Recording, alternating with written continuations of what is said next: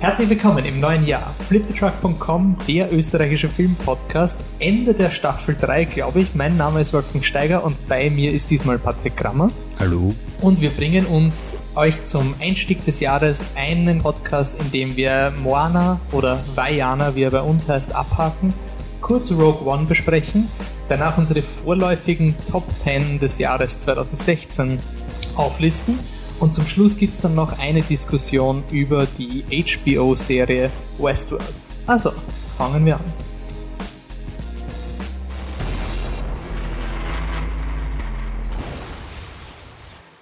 Jo, Patrick, heute im Duett mit mir. Äh, Michi und Anne sind noch in der äh, Graz, äh, in Graz, glaube ich, sind's. Schauen wir mal. Und das war ein bisschen eine spontane Aktion, weil wir sich gedacht haben, mein Gott, das Ende des Jahres, alle schießen in ihre Top Ten Listen raus und unser Filmjahr endet ja nicht jetzt. Die Flip Truck Staffeln sind ja immer nach den Oscars gegliedert, weil es kommen dann immer ein paar Filme raus, die wir eben wissen, dass wir sie nach unsere Liste setzen werden. Manche Filme, wie zum Beispiel La La Land, konnte der Patrick schon auf die Liste setzen, weil er sie auf der Biennale gesehen hat und damit wir alle gleiche Chancen haben geht das Filmjahr bis, ich glaube, meistens so März, an spätestens April steht die Liste. 1. April ist immer unsere neue Season. Also bis dahin haben wir noch Zeit, aber wir gehen unsere vorläufigen Filme durch und davor wollen wir noch zwei Filme abhaken, die doch recht groß sind. Und von einem sind wir gerade gekommen, nämlich Moana, der neue Animationsfilm von Disney Animations, nicht von Pixar, das ist immer dieses, also die, die Frozen und Rapunzel gemacht haben, die bringen jetzt Moana raus. Ähm, bei uns heißt aber nicht Moana, sondern Vaiana. Weil anscheinend im europäischen Sprachraum hat es eine italienische Pornodarstellerin gegeben, die ebenfalls Moana im Namen hatte, nämlich laut Wikipedia, die ich hier ganz journalistisch toll zitiere, ähm, Moana Pozzi. Die gibt's anscheinend. Und deswegen haben sie den Titel bei uns auf Vaiana geändert. Was sehr irritierend ist, wenn man die Tickets kauft, aber da kann der Patrick euch ein Lied singen wahrscheinlich. Man fängt an auf der Cineplex-Webseite und sucht Tickets für Vajana. Dann reserviert man Tickets für Vajana und dann geht man ins Artist-Kino, dem englischsprachigen Cineplex-Ableger, und kauft auf einmal Tickets für Moana, um sich Vajana anzuschauen, der Moana auf Deutsch ist. Und dazu kommt noch, die Poster sagen Moana, aber im Film heißt sie Vajana, auch im Englischen. Also auch in der englischen Version, in der, in der, die wir gesehen haben, heißt sie Vajana. Und anscheinend heißt sie im englischen Original Moana. Bitte, wenn irgendjemand eine Ahnung hat, was hier abgeht, klärt uns auf. Aber das soll uns nicht zu lange beschäftigen. Was uns beschäftigt, ist der Film. Es ist quasi das nächste Frozen. Jetzt ist halt nicht äh, kalt, sondern heiß. Wir sind in Hawaii.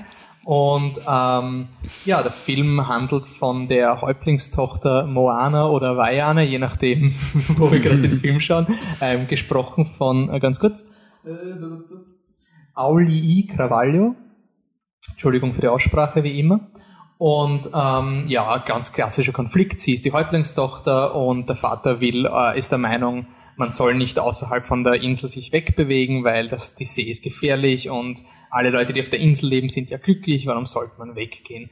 Aber es gibt natürlich ein bisschen was Schlechtes. Irgendwie eine dunkle Energie ist frei geworden, die Insel fängt an zu sterben und die Moana geht dann entgegen des, den, des Willens ihres Vaters auf eine Seefahrt, um die Welt wieder zu richten, um diesen Schatten zu besiegen. Der ist nämlich ausgelöst worden von einem großen Helden namens, hast du den Namen auf dem Maui, Maui. gespielt von Dwayne The Rock Johnson. Der hat vor langer Zeit ähm, von einer Insel, von der, kannst du das erklären irgendwie? Ähm, es ist eine hawaiianische Myth, äh, Schöpfungsmythe anscheinend. Eine Göttin hat sich hingelegt und ist zur Insel geworden und hat das Leben in die Welt gebracht. Und der Halbgott Maui hat anscheinend ihr Herz in Form eines Steines gestohlen oder an sich genommen aus ich weiß nicht warum genau, auf jeden Fall hat er das gemacht und der Stein ging verloren und Maui ward nie wieder gesehen und langsam stirbt jetzt die Welt wieder. Und die Aufgabe, die Vajana jetzt vor sich hat, ist, Maui zu finden und ihn dann über das Meer zu dieser Insel zu bringen, um den Stein wieder zurückzubringen. Mhm. Das ist so die Grundausgangslage. Ja.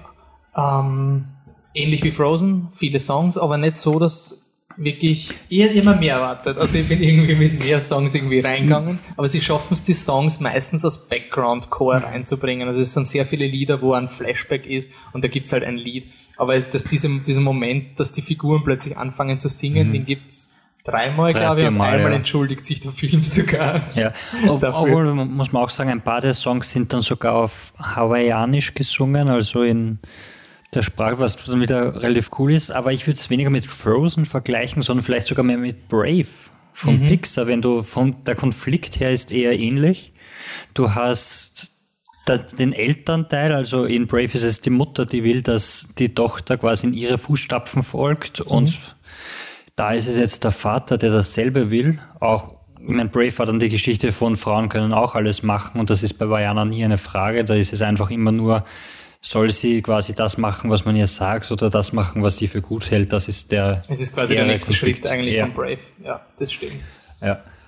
Und ja, The Rock ist Standout. Also ich habe ihn extrem lustig gefunden. Mhm. Ähm, der Dialog ist sehr self-aware, sie, sie spielen sich mit den Klischees, aber nie auf eine Art, dass mir am Weg gegangen ist. Das ich eigentlich immer recht. Es war immer recht konsistent und, und Du hast okay. eine Anspielung auf Twitter, du hast einmal so ein, du bist ein Mädchen mit einem Tier als Sidekick, also bist du eine Disney-Prinzessin. Dann sagt sie, sie ist keine Prinzessin und, und ja, Disney weiß anscheinend wirklich, was, was die Leute wollen oder was für die Zeit angebracht ist, auch wenn man sich vom Design der Figuren anschaut. Es ist nicht diese dünne Barbie, wie es noch bei Frozen war zum Beispiel. Sie mhm. ist vom Körper her wirkt sie einfach wie ein realistisches Mädchen, also keine 90, 60, 90 Maße und nicht so dünn wie ein Bleistift, sondern einfach wirklich normal und ja, ich finde ich find auch das Charakterdesign vom ähm, Maui hat mir am Poster überhaupt nicht gefallen. Besonders der überbetonte äh, Haken, den er schwingt, wo quasi seine Magie drin ist. Am Poster schaut es ein bisschen sehr Dreamworks aus, also mhm. diese Überproportionen. Aber es macht unglaublich viel Sinn. Also es spricht einfach sein Design. Es ist so authentisch, vor allem wenn du weißt, dass es der Rock ist. Also der mhm. ist wahrscheinlich ist, der ist eh so ein, äh, die Animationsversion von Rock wird genauso ausschauen. Ähm, ja, mir hat der Film von vorn bis hinten eigentlich gefallen. Es hat jetzt nicht so ein paar Mal haben wir gedacht, na, hat eine kleine Länge gehabt, aber er hat irgendwie sehr zum richtigen Fleck und es ist so, mhm. ha. Ja, ich finde auch, dass der Film nicht, nicht so der Wow, oh mein Gott, was, was habe ich da gerade gesehen, ist ein Wahnsinn ist, sondern diese gute Unterhaltung. Also, also ich hatte ich war vielleicht auch zu überhyped. Ich habe jetzt nur Positives über den Film gehört und habe gelesen, der nächste Disney-Klassiker und so weiter. Und, und da geht man dann natürlich mit einer absolut unrealistischen Erwartungshaltung rein. Aber am Ende war es, es war nicht ganz so, so cool, das Erlebnis wie bei Zootopia, mhm. wo du einfach drin sitzt und dir dann denkst, wow, das ist ja wirklich, so, aber es war einfach gute Unterhaltung und es hat nicht gestört, ein bisschen gar lang. Der Vorfilm war. Der Vorfilm war ganz schlimm. Also der Vorfilm war wirklich so ein Moment, wo ich mir gedacht habe, hui, das sind die Leute, die nicht Inside Out geschafft haben, quasi. Also das ist auch so ein was, wie wird der Körper gesteuert und die Animation ist pothässlich und nicht einmal inspiriert. Also der war ganz schlimm. Da habe ich, ich, ich finde, der Vorfilm war notwendig, um die Erwartungshaltung wieder zu senken. Danach war die wieder so ein, ja, stimmt. Der Vorfilm hat sich länger angefühlt als der Hauptfilm, weil es war wirklich so, da drei Minuten und nach einer Minute weißt du, was das Ergebnis ist und du wartest bis, oh Gott, und natürlich ohne Ton. Mhm. Und es ist nicht einmal dieses Pixar-mäßige, wo es irgendwann extra, also ich, ich habe jetzt, ich jetzt erst wieder den Findet Dory. Ähm, ja, was war das nochmal? War das eine Schildkröte oder war das, das, das, das der, der, kleine Vogel? Vogel. Oh mein und Gott, das war ist ein gut, aber ja. süßer Film. Das ist einfach so ein, und da, das war einfach in, in fünf Minuten wird so, so viel vermittelt, eben, da wird eine Problem, ein Problem gelöst auf eine extrem kreative Art. Und in diesem Kurzfilm war es eher so ein, hey, er ist traurig. Aber wenn er nicht traurig ist, dann ist er happy. Das ist so, wow, danke. Das ist jetzt aber eine super Lektion für alle Leute, die sich gerade fragen, was sie mit ihrem Job machen sollen. Aber okay. Ähm, ja, Rating ist bei mir sehr gut. Ja, würde ich auch sagen, sehr gut. Und äh, ja, ich glaube, ich finde die Diskussion mit nächsten Disney-Klasse eigentlich recht spannend, weil ich glaube, dass bei Vajana oder Moana oder wie auch immer er jetzt heißt, extrem schwierig ist, weil er so überhaupt nicht ins Disney-Konzept reinpasst vom Design her. Also deswegen ist für mich der Vergleich einfach schon so schwierig mit Disney-Klassiker, weil du hast schon dieses, diese Nostalgiebrille, wie Disney-Klassiker quasi auszusehen haben. Und ich finde, Vajana bricht irgendwie mit allem. Also, Sobald es animiert ist, hast du schon ein Problem. Also Frozen ist jetzt auch kein Disney-Klassiker, der ist halt unglaublich beliebt.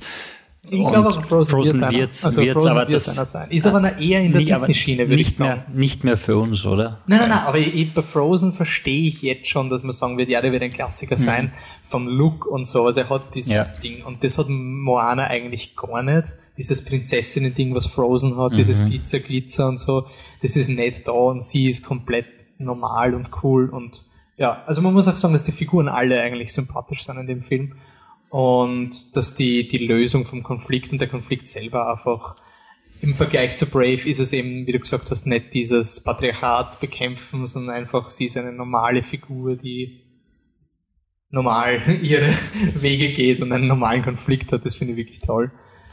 Ähm, Überleitung mit weiblicher Protagonist ist legitim. Absolut. Und eine weitere Disney-Produktion, die jetzt ins Kino, im Kino ist, wir haben schon auf Facebook Live also Reaktion von mir gegeben. Ähm, es wird auch noch einen eigenen Podcast geben, aber jetzt diskutieren wir mal Rogue One, a Star Wars Story. Für alle, die unter einem Stein gelebt haben. Ähm, Rogue One, a Star Wars Story ist nicht Episode 8, die Ray schaut jetzt nicht anders aus, das ist, die wurde nicht recastet. Das habe ich schon von einigen Leuten gehört, die das Poster gesehen haben von Rogue One. So, ja, wieso haben sie neue die Hauptdarstellerin ausgewechselt? Ähm, das ist jetzt ein Film, das ist ein Spin-off-Film, das ist keine Trilogie, das haben auch Leute geglaubt. Ähm, es ist ein einzelner Film, der quasi erklärt, was vom allerersten Star Wars-Film, mit ersten meine ich natürlich vierten, weil Star Wars macht es uns ja so leicht, ähm, was da passiert ist. Also man lest in Episode 4, Rebellenspione haben den Todesstern, diese ultimative Waffe, die Pläne gestohlen und jetzt erfahren wir brennende Antworten auf Fragen, die uns noch nie beschäftigt haben, in diesem Spin-off von Gareth Edwards, Regisseur von Godzillas und dem absolut fantastischen Indie-Film Monsters. Ähm, ja, red du mal, ich habe auf Facebook schon geredet.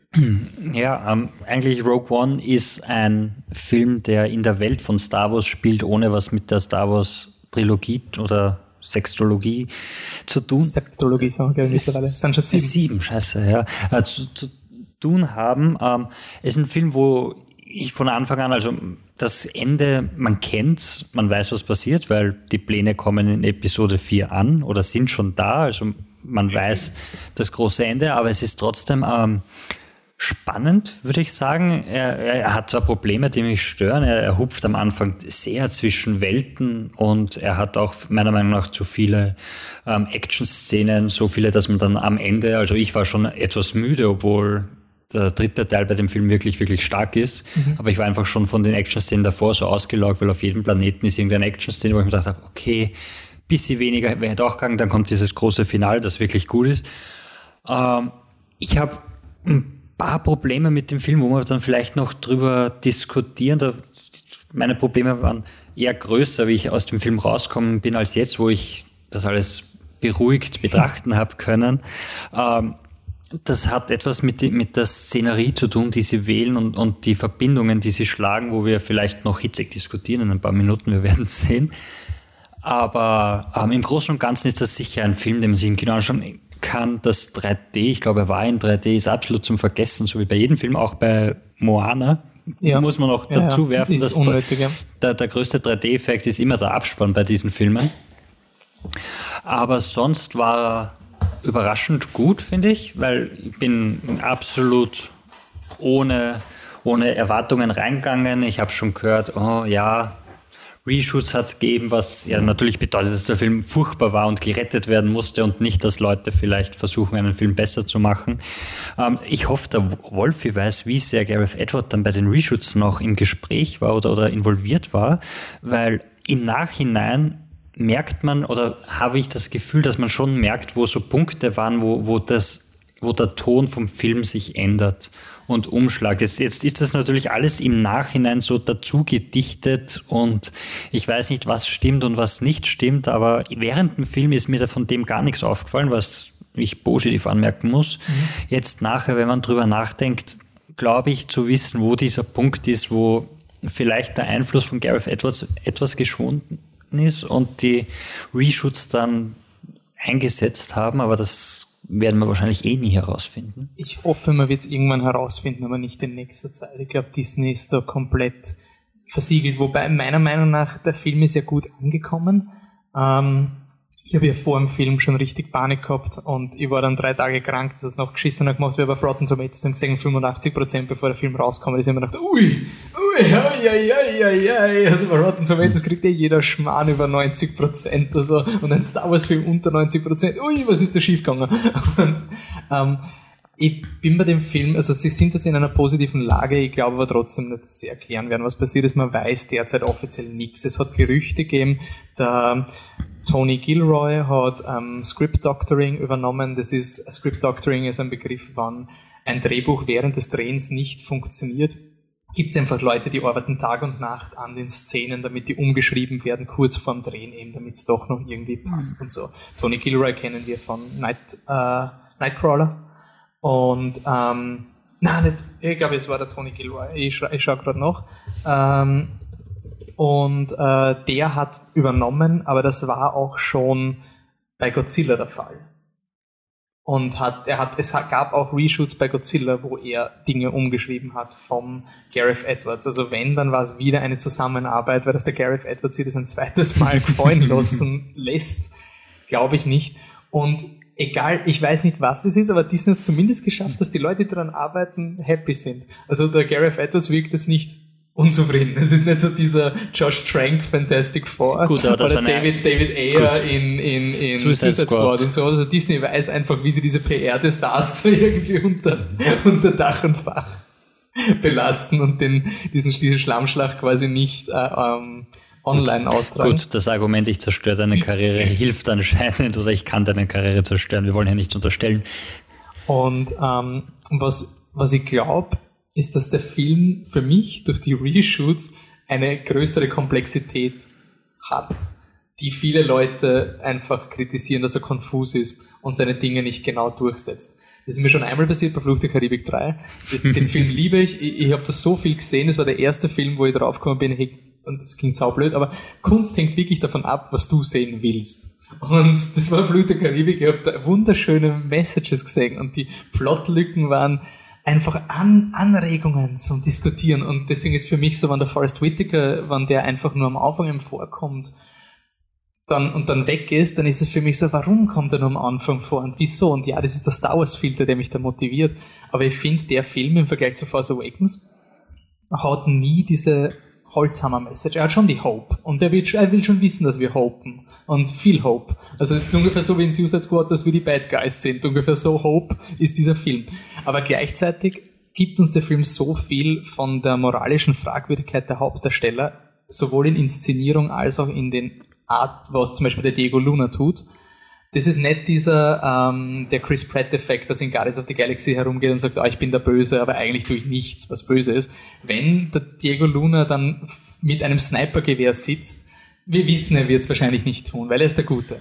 Aber wir haben eine Szene gesehen, wo er sowas tut und das macht so spannend. Und das war das erste Mal ein Star Wars-Film, dass ich denke, hey, es könnte sein. Und es ist nicht dieser, es ist ein inverser Effekt zu Force Awakens, wo bei Force Awakens war so das emotionale High dann bin ich dem Film gegangen, habe den Film nochmal geschaut und bin, bin im Kino gesessen und dachte, das ist der schlimmste Film aller Zeiten. Also aller, aller schlimmste Film überhaupt. Nichts in diesem Film macht Sinn.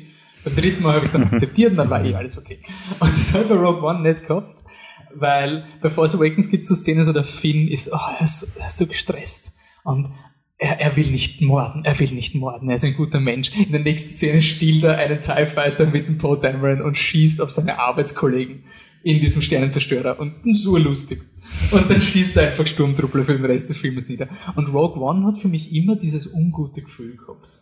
Dieses, ich weiß nicht, ob die Helden die Helden sind. Natürlich sind sie die Helden, weil sie tun das Richtige auf einer Art. Aber wie sie dorthin kommen, ist nicht okay oder ist es okay? Fragezeichen. Es ist jetzt ein unvereinbarer Ton vielleicht, aber ich finde es einfach unglaublich spannend, dass ich einen Star Wars Film habe, wo ich noch immer nicht weiß, verherrlicht er jetzt Märtyrertum oder nicht? Oder, oder ist diese Rebellion toll oder nicht? Weil der Forrest Whitaker gibt ihm genug Fleisch rein, dass du sagst, hey, schau dir an, wie gestört du werden kannst, wenn so ist. Und für mich war es einfach diese, der, der Brief von Ryan Johnson, schau dir Force Awakens an für die Charaktere und schau dir Rogue One an für wie nehme ich Star Wars ernst und aus diesen zwei Filmen mache jetzt Episode 8. Das ist für mich so mein, ja, mhm. warum ich eigentlich sehr positiv bin. Ja, Emotionalität war bei Rogue One eigentlich nicht da. Nein. Also, also Verbindung find, zu den Charakteren oder so zwischen den Charakteren war. Aber hast du sie unsympathisch gefunden? Oder weil für mich hat es gerade gereicht. Also für mich hat es gerade gereicht für einen Film, damit ich mit ihnen mitfieber. Nein, unsympathisch habe ich es nicht gefunden, aber sie waren mir vielleicht einfach nur, weil sie mir so egal waren. Mhm. Das, das kann durchaus sein, dass, weil auch das, was ich, der Charakter, der einzige Charakter, den alle mögen, ist dieser Roboter. Und ja, das ist eine neue Dose. ja, und ich verstehe aber warum, weil vom Roboter kriegst du irgendwas und ich finde, von den Figuren kriegst du ganz wenig und was du dann kriegst, das ist dann sehr fragwürdig. Also ich finde zum Beispiel die große Rede, die sie am Schluss hält, die auch in irgendeinem Trailer vorkommt, glaube ich, diese diese Rebellion oh, diese, ja, ja, ja, dieses Ding, das, das kommt schon sehr unverdient irgendwie. Also ihr Sinneswandel ist da wirklich so flip a mhm. coin. Und auch eben das, was du mit dem Sniper angesprochen hast, das ist auch so ein, wir haben gerade vor fünf Minuten gesehen, dass du keine Skrupel hast bei sowas und warum solltest du jetzt auf einmal Skrupel haben? Und das, das funkt, also die, die Räder greifen irgendwie da nicht ganz flüssig ineinander, finde ich. Was problematisch ist, einfach nur, weil du dann, wenn du mit Leuten nicht so mitfieberst, sondern das eher alles von ein bisschen weiter weg betrachtest, dann, dann stoßen dir die Dinge, die jetzt nicht so gut funktionieren, halt einfach mehr auf. Mhm. Und ja, aber trotzdem finde ich, war es ein nettes Kinoerlebnis. Also ich finde halt, was ich finde, der Film hat quasi das Inverse gemacht von, was in Force Awakens einfach gefehlt hat, aber wirklich auf dieses galaktische Gehen. Also es ist ein reiner Konzeptfilm, wo eigentlich viel mehr die Rebellion, das Imperium mhm. draufsteht und wo einfach so viele Konzepte in den Raum geworfen werden, wo man sich fragt, sind es nicht zu viele für einen Film? Weil zum Beispiel alleine der Ben Mendelssohn, der den Krennic spielt, es hat noch nie in Star Wars einen Offizier gegeben, der reine berufliche Ambitionen hat. Das ist seine Motivation. Er will aufsteigen. Er will nicht evil sein. Nicht so wie der Tarkin oder der Vader. Er, will einfach, er ist irgendwie auf eine Art erbärmlich, aber trotzdem mhm. nachvollziehbar und er will, er ist quasi dieser karrieregeile Typ, dieser Systemerhalter und für mich hat der Film von den Konzepten immer reingeworfen, aber zum Beispiel die Jin, die ist für mich auch das große Manko am Film. Also ja. ich finde, ihr, ihre Figur ist schlüssig, aber nur, wenn man drüber nachdenkt. Nicht quasi jetzt, wenn ich aus einem Film rauskomme, das erste Mal und du fragst mich, warum hat sie diese Rede geschwungen. Es gibt im Film genug Dinge, dass ich sage, okay, ich akzeptiere es, aber es ist sehr viel Brainwork, was ich da leisten muss, damit ich sage, vor allem, was ja, du auch leisten willst, oder? Und ich glaube, das ist der springende Punkt, mhm. dass du einfach als, als großer Star Wars-Fan auch, auch versuchst, das alles irgendwie zu erklären und, und für jeden anderen, der rauskommt, jetzt nicht so ein großer Star Wars-Fan ist, es dieses, denk darüber nach und du kommst nicht drauf und dann ist es halt lazy Aber writing. Trotzdem, der, der bietet dir der Film trotzdem genug Dinge ich an. Ich finde auch, dass also, der Film, und ich finde, dass der Film vor allem Gesprächsstoff anbietet bietet, was ich, was ich nett finde, weil er eben eine Dreidimensionalität zu, zu Problemen gibt, beziehungsweise zu dieser Star Wars-Welt. Es ist nicht nur reines Gut gegen Böse, es ist keine Erklärung über, du bist in der auserwählten Familie, du bist verwandt mit wem, deshalb kannst du das. Ähm, die Sachen zum Beispiel, ich hätte mich gefreut, wenn dafür wieder gar nicht vorkommt. Mhm. Ich finde, ich hätte ihn gar nicht braucht, weil vor allem wie gesagt, er wird eingeführt am Anfang in dieser Szene, wo man von Planet zu Planet hupft, was ja, schon sehr viel ist einfach war. ein weiterer Planet, ja. Und auf einmal sind sie auf Mordor. Und ich habe mir gedacht, jetzt sind sie, warum sind sie jetzt im Mordor? bis ich, bis ich dann im Nachhinein gehört habe, das heißt Mustafa und nicht Mufasa, was ich dachte habe. Und ich habe gedacht, Mufasa, wow! was für eine Anspielung ich meine, auf James Earl Jones. Ja, das ja, aber nein, alles nicht. Und den hätte ich echt nicht braucht, muss ich sagen. Er hat zwar seinen großen Moment, aber ich hätte ihn lieber ohne gehabt. Ähm, und ja, wie gesagt, was, was mich, was mir während dem Film schon sauer aufgestoßen ist, ist einfach dieser, dieser, sie sind auf einem Planeten, auf einem Mond namens Cheddar, wo irgendwie die Religion der Jedi noch hochlebt oder wo die Burg, Wolfi kann ein Buch drüber schreiben wahrscheinlich. Es gibt sicher ein Buch drüber. Ja. Und dort schaut das alles eh sehr nach Nahen Osten aus. Und dort gibt es dann einen Anschlag auf die eingerückten Sturmtruppler, die da so USA-mäßig durch die Straßen ziehen, wo ich mir während dem Schauen schon gedacht habe, ich finde es unglaublich schade, dass sie das in dieses bekannte Nahost-Setting machen und da eine Verbindung machen, während sich dieses Star Wars-Universum so schön eignet, das zum Beispiel auf einen Eisplaneten zu geben, irgendwie finnisch oder schwedisch mhm. anzuhauchen und zu sagen, diese Dinge könnten überall passieren und es hat nichts irgendwas mit Religion oder sonst was zu tun, sondern einfach, wenn Konflikte passieren, können diese Situationen stehen. Wir brauchen keine Wüste, wir brauchen keine Lehmhäuser. Wir können das auch in einer schwedischen Stadt herzeigen, die futuristisch ist und zeigen, dass es ein universelles Problem ist, mit dem wir zu kämpfen haben. Und das hat mich während dem Film schon gestört und im Nachhinein stört es mich auch immer noch, weil es dann eben, was du, glaube ich, positiv findest, ist, dass es diese Umkehrung ist von die mhm. Leute, die wir eigentlich, mit denen wir mitfiebern sollten, sind die, die diese Angriffe vollbringen. Also wenn wir diese Allegorie von, dieser, von Jeddah jetzt nehmen, wären die Sturmtruppler quasi Amerika, die, ein, die dort einmarschiert sind, um Ruhe in die äh, in die Region zu bringen. Und dann gibt es diese bösen Rebellen, die noch immer gegen sie kämpfen. Und das wäre quasi so dieses inverse Denken der westlichen Welt, die wir haben. Also das Problem bei dem Argument ist einfach nur, dass es nicht unsere Hauptcharaktere sind, die mit der Rebellion sind, sondern eine Splittergruppe, die so radikal ist, dass mhm. sie davor schon sagen, wir brauchen dieses eine Mädchen, damit er uns nicht auch umbringt. Mhm. Und dadurch fällt das wieder in sich zusammen, meiner Meinung nach. Ja, was ich, was ich schon finde, ist, dass der Film, das ist eben dieser springende Punkt, wo, wo man sagt, ähm, die Radikalität zum Beispiel vom Forrest Whitaker-Figur. Ich, ich finde nämlich, dass das, was der Forrest Whitaker macht mit diesen Anschlägen und so, das ist schon das, was die Rebellen immer machen, weil die Rebellen machen nachher genau das Gleiche, wenn sie einen, einen Drohnenanschlag quasi anordern. Also in dieser Vorgehensweise sind sie mhm. gleich. Aber er ist Nur so böse. Und er macht das viel böser, weil in der Szene, bevor diese Angriffe kommen, foltert er jemanden. Und genau, genau, das ist quasi noch das ist dieses Aber das trotzdem verwendet er genug Bildsprache, die dann bei den Rebellen auch vorkommt, dass du es generell hinterfragen musst. Und der Forrest Whitaker ist halt auch dieses Mahnmal. Ich verstehe, weil ich finde es einfach nett aus Diskussionsstoff und es ist klar, dass Star Wars nicht full on dark werden wird. Also sie werden... Absolut okay. Und ich finde es vom Setting her, finde ich eigentlich, das ist halt, vielleicht hätte man da einen anderen Regisseur nehmen müssen, weil das ist halt Gareth Edwards.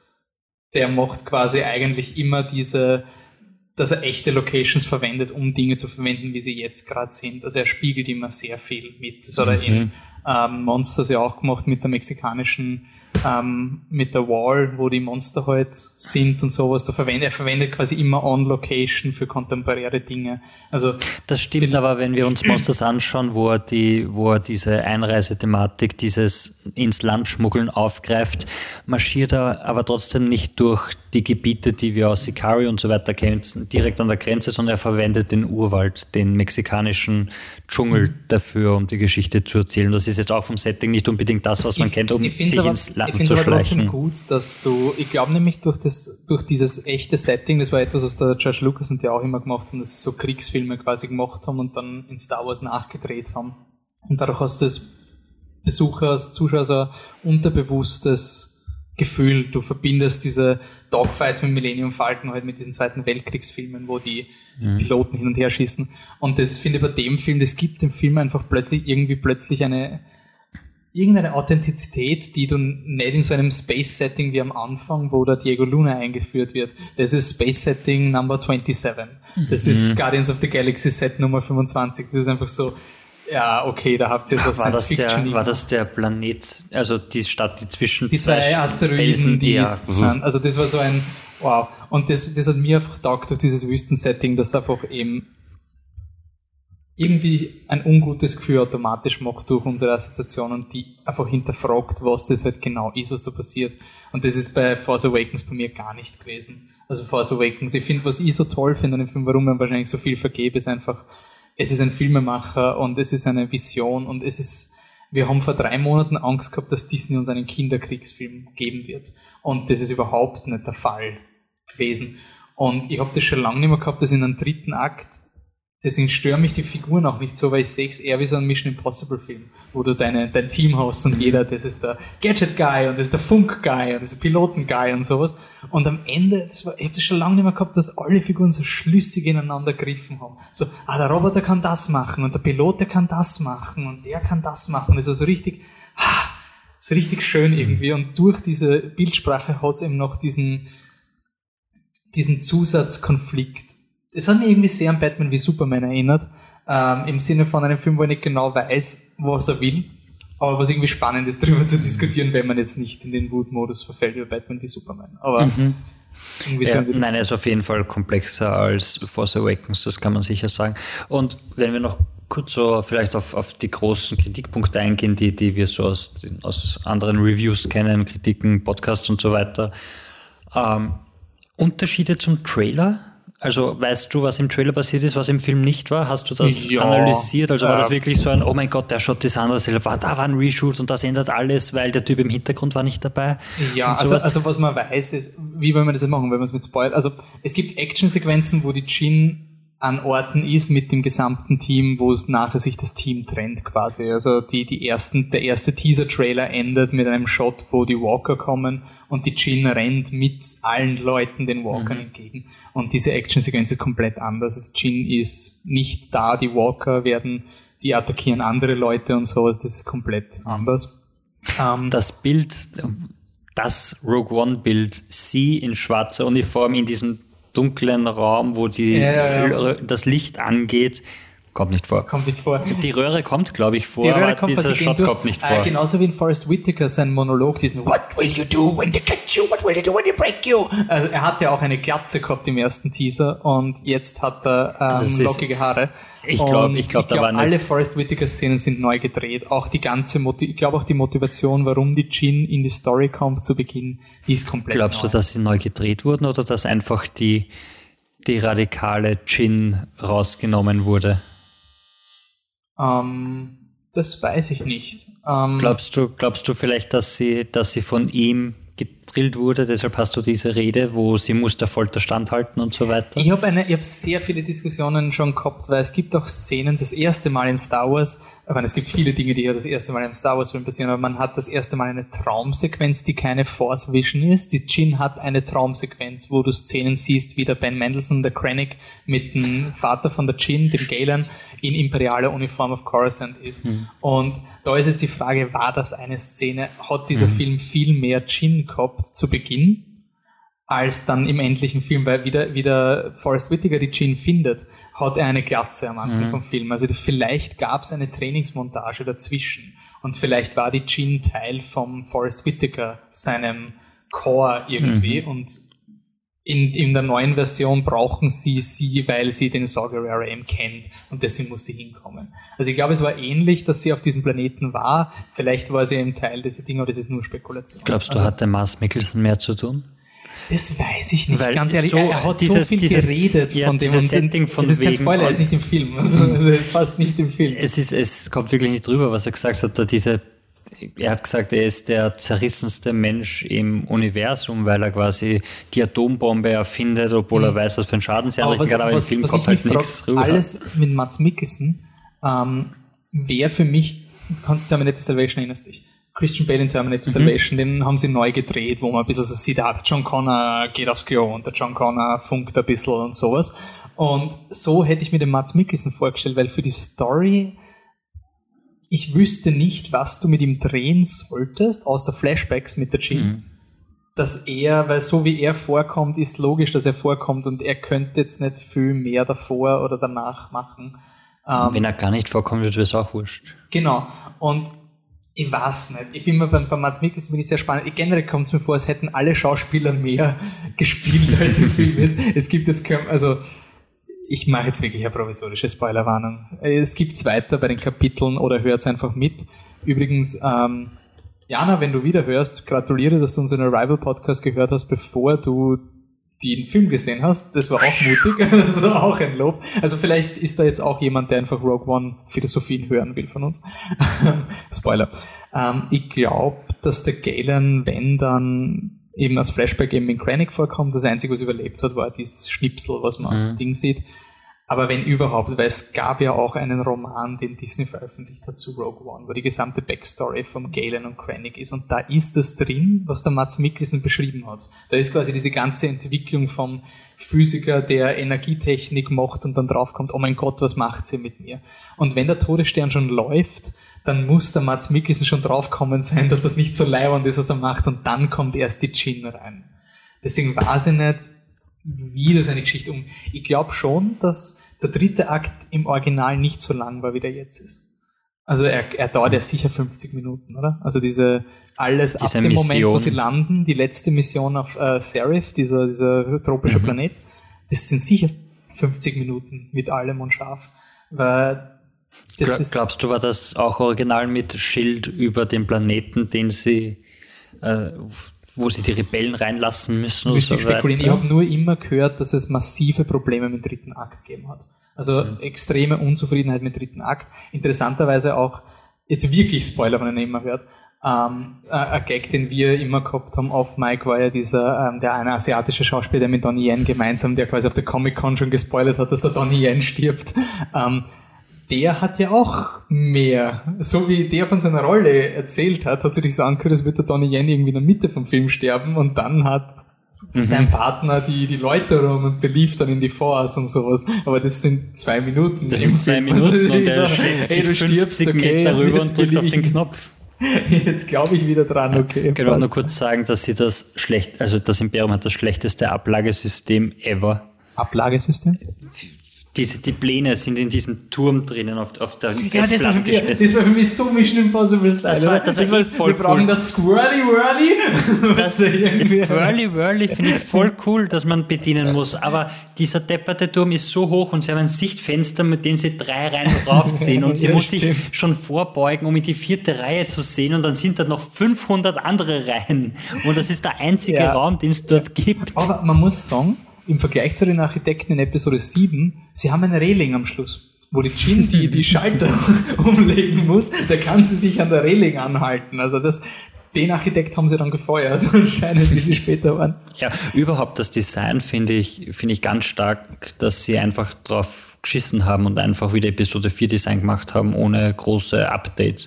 Das einzige Update, was war, ist, ist eine bessere ähm, Ding vom Vater von der Jin. Ne? Das Hologramm. Das Hologramm, du, ja. ja. genau, wo er mitten im Satz aufhört, um eine emotionale Rede zu sagen und dann ja, die Story das ist auch so ein Kritikpunkt von mir. Er redet zu sehr mit der Jin. Er, er dreht sich hey, um so, und schaut die ich, Jin an. Die eine Info, die ist nicht so wichtig, da geht es um den Todesstern. Ich sage euch jetzt nicht, wo der Fehler ist. Ich rede jetzt mal mit meiner Tochter fünf Minuten mal Stardust, Stardust, Stardust, Stardust, Stardust, nur für den Fall, dass das wichtig wird.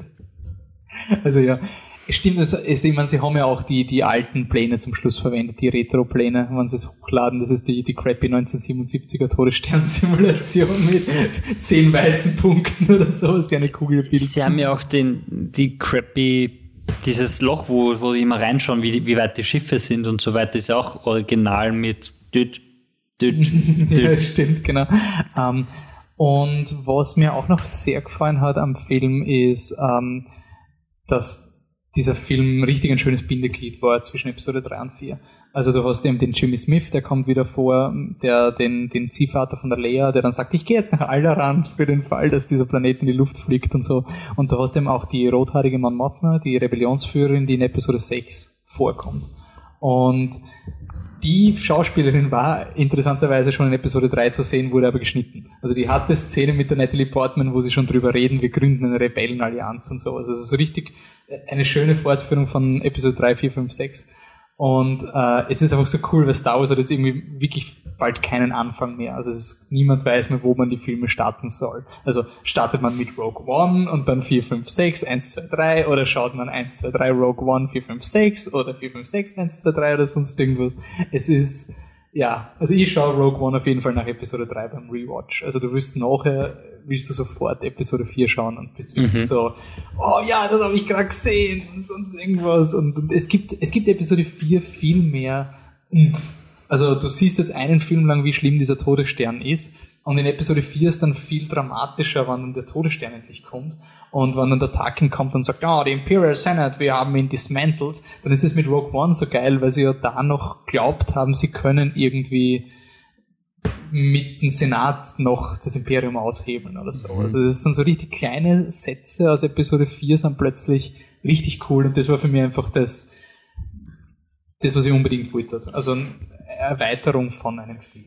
Voll, und er geht dann auch ein bisschen gemütlicher, weil also Rogue One ist so derzeit the darkest hour und danach wird es heller mit Episode ja, 4. Ich finde aber, du brauchst Rogue One auch zwischen 3 und 4. Wir haben mal 1 bis 6 geschaut und nach Episode 3, das war wie wenn du gegen die Wand gefahren wärst.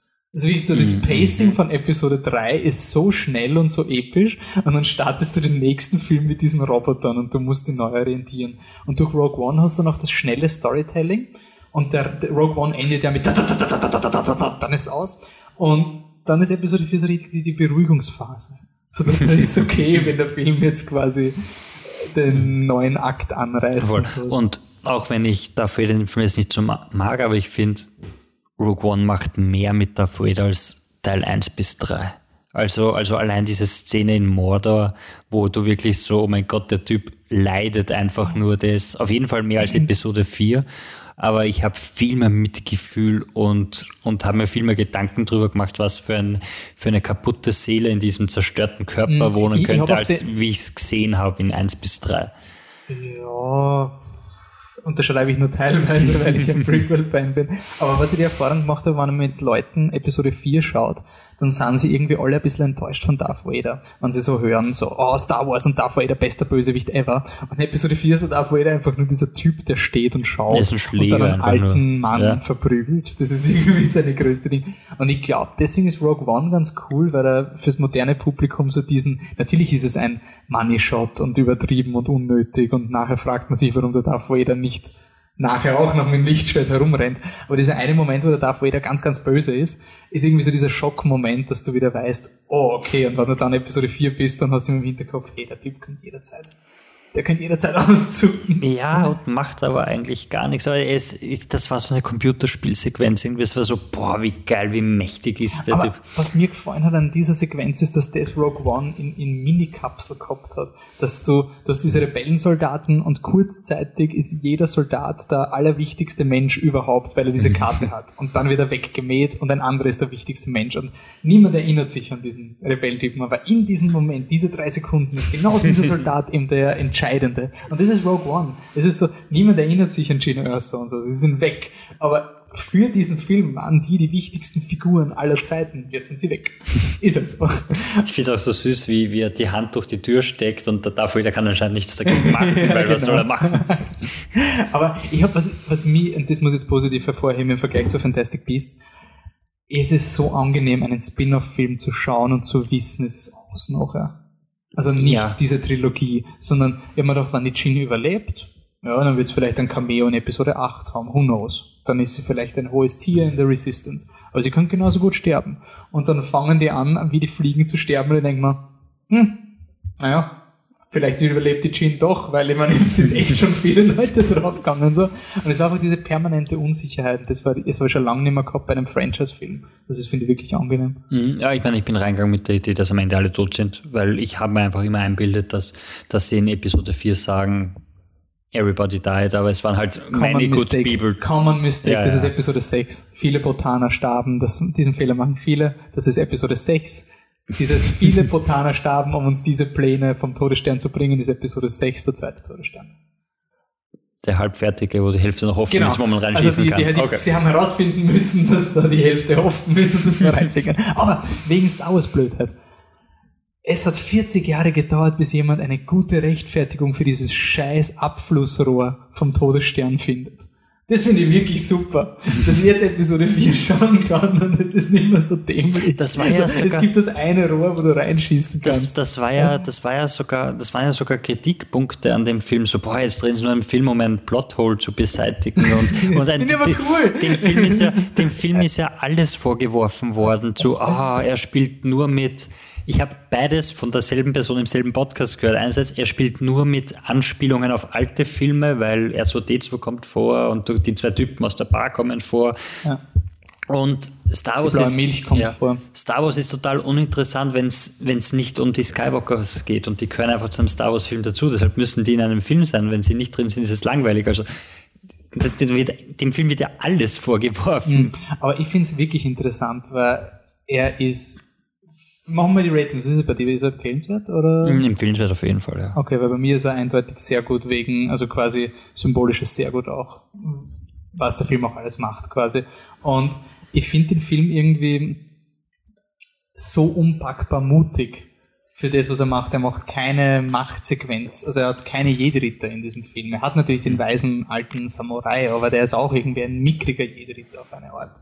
Und ähm, ich bin wirklich neugierig, ob die gleichen Leute, die sich jetzt bei Rogue One drüber beschweren, dass nicht die Skywalker ist, die gleichen Leute sind, die bei Force Awakens gesagt hat, das ist genau das gleiche wie in Episode 4. Weil Force Awakens war ja wirklich genau das gleiche. Also das war wirklich der, der Film, wo nichts mit Ambition drin war, außer Kylo Ren. Das war irgendwie das einzig Ambitionierte. Aber ein Film, der so viel Panik gehabt hat vor den Prequels, dass er nichts über das Universum erklärt hat, in der Angst, dass wir Space Politics machen. Und jetzt mhm. kriegen wir den einen Film, der nur Space Politics macht. also Rogue One ist reine Space Politics eigentlich.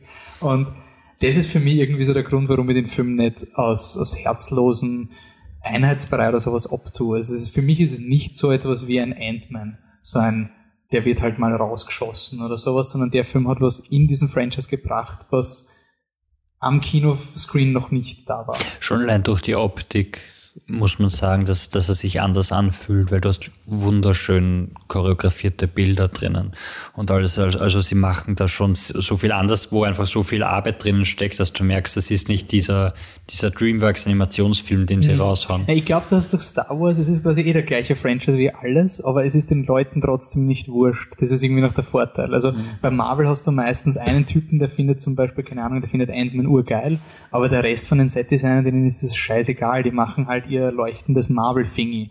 Und bei dem Film, es war endlich mal wieder ein gut produzierter Blockbuster. Einfach mhm. so ein, hey, das, die Stormtroopers schon, sie sind gut gefilmt. Einfach so, so diese ja. ganzen Szenen on Location und so. Und ich finde, das on Location war in diesem Film viel besser als in Force Awakens.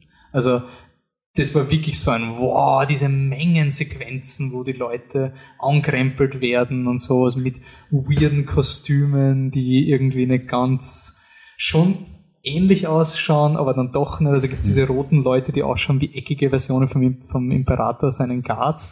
Das ist so irgendwie, du kennst das irgendwie, aber es ist doch irgendwie ein bisschen anders. Und das habe ich schon sehr cool gefunden. Und auch das weirde Tentakel. Echt, das, ich, das hat mich zu sehr an, an, an diese komische Force Awakens Szene erinnert. Ja, das habe ich gar nicht mögen. In Force Awakens gibt es ja auch, die da sind sie, Viecher, da sind sie auf dem, ja, auf dem Ding und dann jagen diese Viecher, weil sie mhm. ausbrechen. Das hat mich irgendwie an so eine komische Sequenz erinnert. Das war irgendwie so, erstens, Tentakel sind ekelhaft. Ja, das aber, bis zum geht nimmer. Ich will das nicht in Filmen haben, verdammt noch ja. einmal. Wirklich nicht. Und dann war es halt auch so, das ist, ja, okay, gut, warum? Ich meine, man kann ihn auch anders foltern, zieht ihm halt die Fingernägel raus. Ich meine, das schaue ich mal lieber an als ein Tentakel. Ja, aber ich finde es cool, dass quasi auf diesem Machtplaneten ein Viech ist, was telekinetisch die Dinge lesen kann und sowas. Das finde ich irgendwie schon geil. Und dass er einfach sein Blob ist, sein ekelhaft. Und auch die Vader-Szene, dass er seinen Body-Horror hat, wie er auftaut. Da, da zittert er so das, und das, so. Das, das habe ich gemeint mit, mit der, der Szene, die. Die, ah. die Szene, die äh, mehr für Vader macht als sonst, weil er ist in dieser, in dieser Kryostase irgendwie drinnen total fertig mit dem Leben ist, so ein, so ein Wrack, das dann irgendwie nach zusammengebaut werden muss und du merkst halt, wie er leidet eigentlich. Und das, das hast du davor nie gespürt. Davor war es, war es eben dieses verzogene Kind, das Probleme mit Sand hat. Ja, okay. Aber ich muss schon sagen, in diesem, in diesem Fall haben die Prequels auch geholfen, weil ich habe das Mordor auch nur akzeptiert, weil es schon im Star Wars-Universum war. Also ich habe ich hab die Verbindung nicht gemacht. So warum, ich meine, schon allein von der Logik her, warum sollte der Typ dort, wo Das ist ja so geil. Er ist auf dem Planeten, wo er worden ist. Es ist quasi das Trauma nicht. Und ich wette mit dir, eine Million Space Units und Three Quarter Portions, dass Mustafa kommt in Episode 8 vor. Tausend Millionen prozentig. Ich will Mordor nicht in doch, Star Wars doch, haben. Doch, der kommt was, soll der Millionen Shit? prozentig. Ich jetzt ist da so ein großer Turm und rundum um Lava. Warum? Wo ist das Auge und was soll der Blödsinn? Ja, es wird vorkommen. Ich sag's dir, es wird vorkommen. Ja, ich traue mich okay. eh nicht zu widersprechen. Aber gehen wir weiter. Gehen wir weiter. Ähm, was ist das nächste? Die Top 10. Unsere Top 10. Passt. Jetzt haben wir es ein bisschen überzogen mit Star Wars. Ähm, gut, wir haben eine Top 10 zusammengestellt und wie gesagt, wenn ihr die richtige Top 10 wollt, dann müsst ihr bis nach der Oscar-Verleihung warten. Ähm, wir gehen jetzt mal die zehn Filme durch. Wir haben in, auf unseren, in unserem WhatsApp-Chat hat jeder mal so ich glaube, jeder darf zwei, hat zwei Filme sagen dürfen und auf die letzten zwei haben wir uns geeinigt. Ja. Irgendwie ungefähr so damit. Aber wir werden jetzt nicht sagen, von wem es kommt. Und, und es war total leger, so die zwei ersten, die einem einfallen und, und wir haben es so unbedingt behalten. Und also da sind es noch nicht die, ah, den will ich als Symbol, den Chappie hineinplatzieren auf Platz 10 oder so. Außerdem, es kommen sowieso noch unsere persönlichen Top 10 dann später und sich auch noch eine bessere oder mehr gewichtete, überlegte Liste und nicht so eine, aber es ist das Ende des Jahres, jeder hat Listen raus, also haben wir auch eine Liste raus. Eben, wir brauchen die Klicks, Leute. Ja, bitte gebt sie uns. Ähm, deswegen fangen wir an mit Platz 1 bis 9 alphabetisch geordnet, weil Platz 10 ist dann eine Ausnahme. Hier war man nicht sicher, wie ich das schreiben soll. Also, alphabetisch zuerst kommt Arrival von Danny Villeneuve, wenn Sie unseren letzten Podcast hören. Absolut, ja. Ist super. Er spielt ihn noch im Kino, spielt ihn wahrscheinlich noch im Gartenbaukino. Können Sie ihn schauen. Spitze, redet weiter über den Film. Es hat sogar jemanden äh, gegeben auf Twitter, aber jetzt den Namen leider nicht bei mir, der uns wirklich Arrival-Style angetwittert hat, nämlich er hat uns angetwittert, gesagt, cooler Podcast, bevor der Podcast fertig war. Und jetzt kommt er hat nicht mal gewusst, dass wir Arrival-Style twittern sollen. Also Uh. Den seine Mind war schon next level. Next ja, level, ich glaube, unser Rival Podcast ist auch auf Facebook relativ gut angekommen. Wir sind von, von Brut, nein, nicht Brutkasten, das ist ganz was anderes.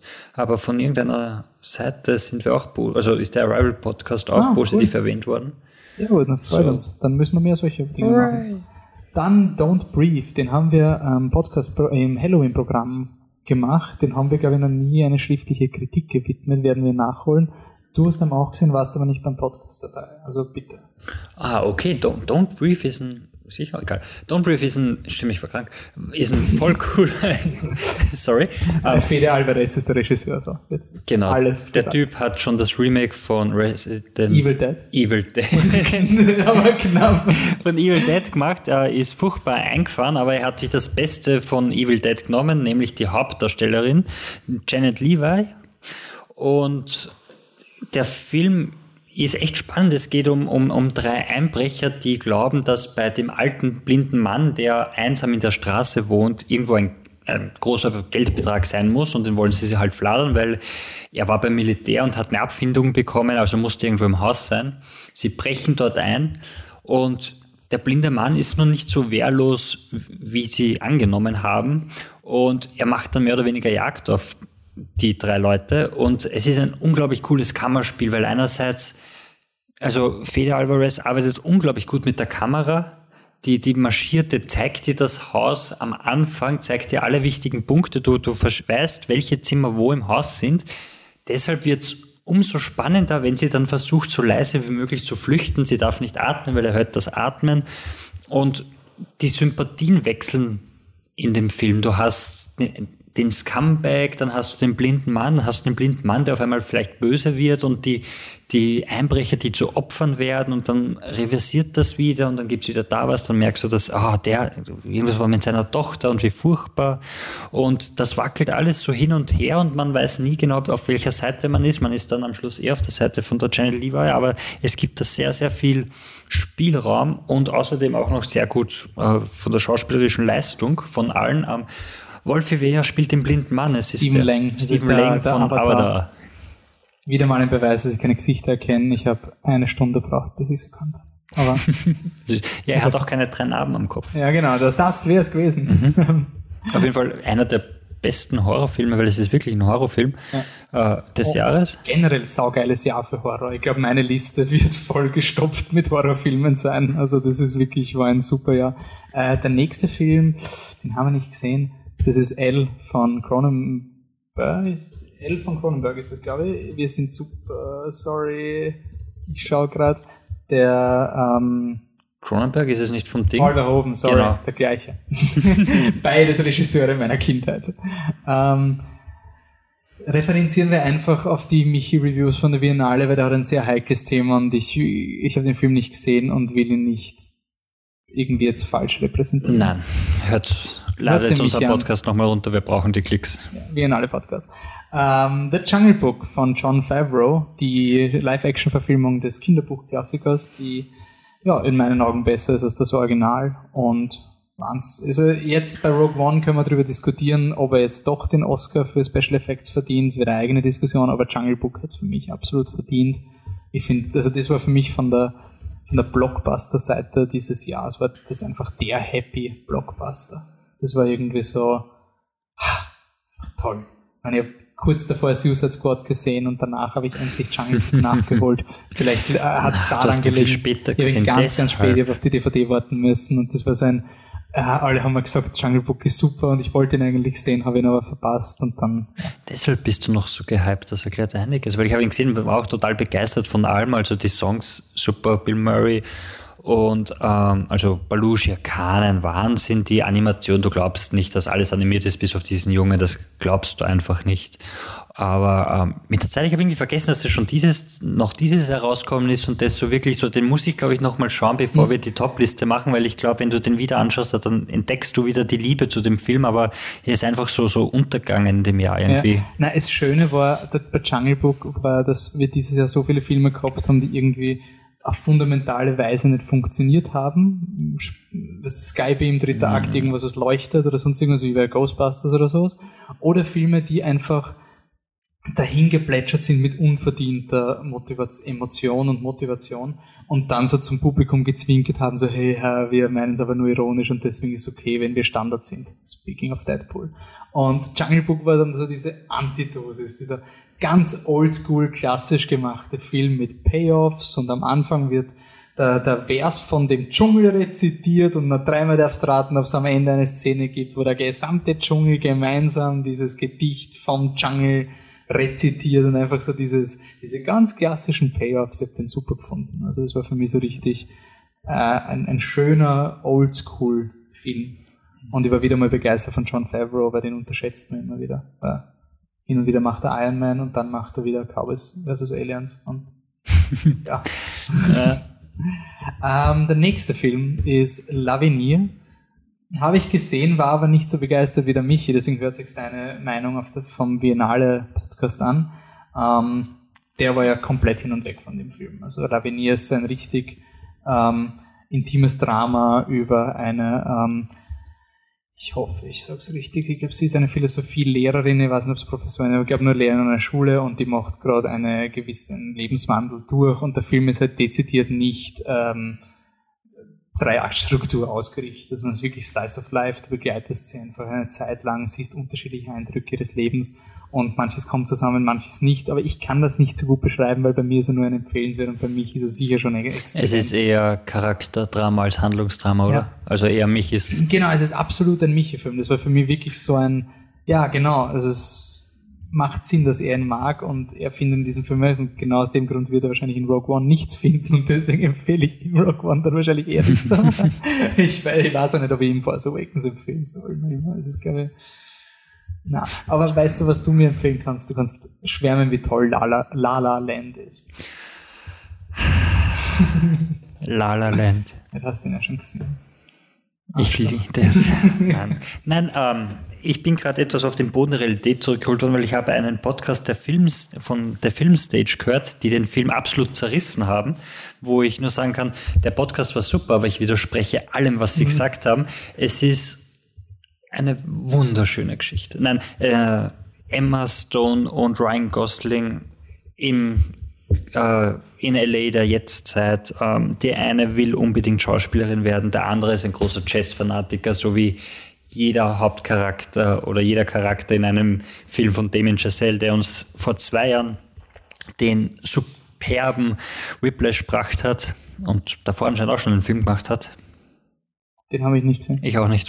er war schwarz-weiß und hat wahrscheinlich 15 Dollar gekostet, aber es geht dabei um Jazz. Und sie verlieben sich ineinander und sie jagen ihre Träume zusammen und zwischendurch singen sie und tanzen durch den Himmel und die Kamera tanzt mit ihnen.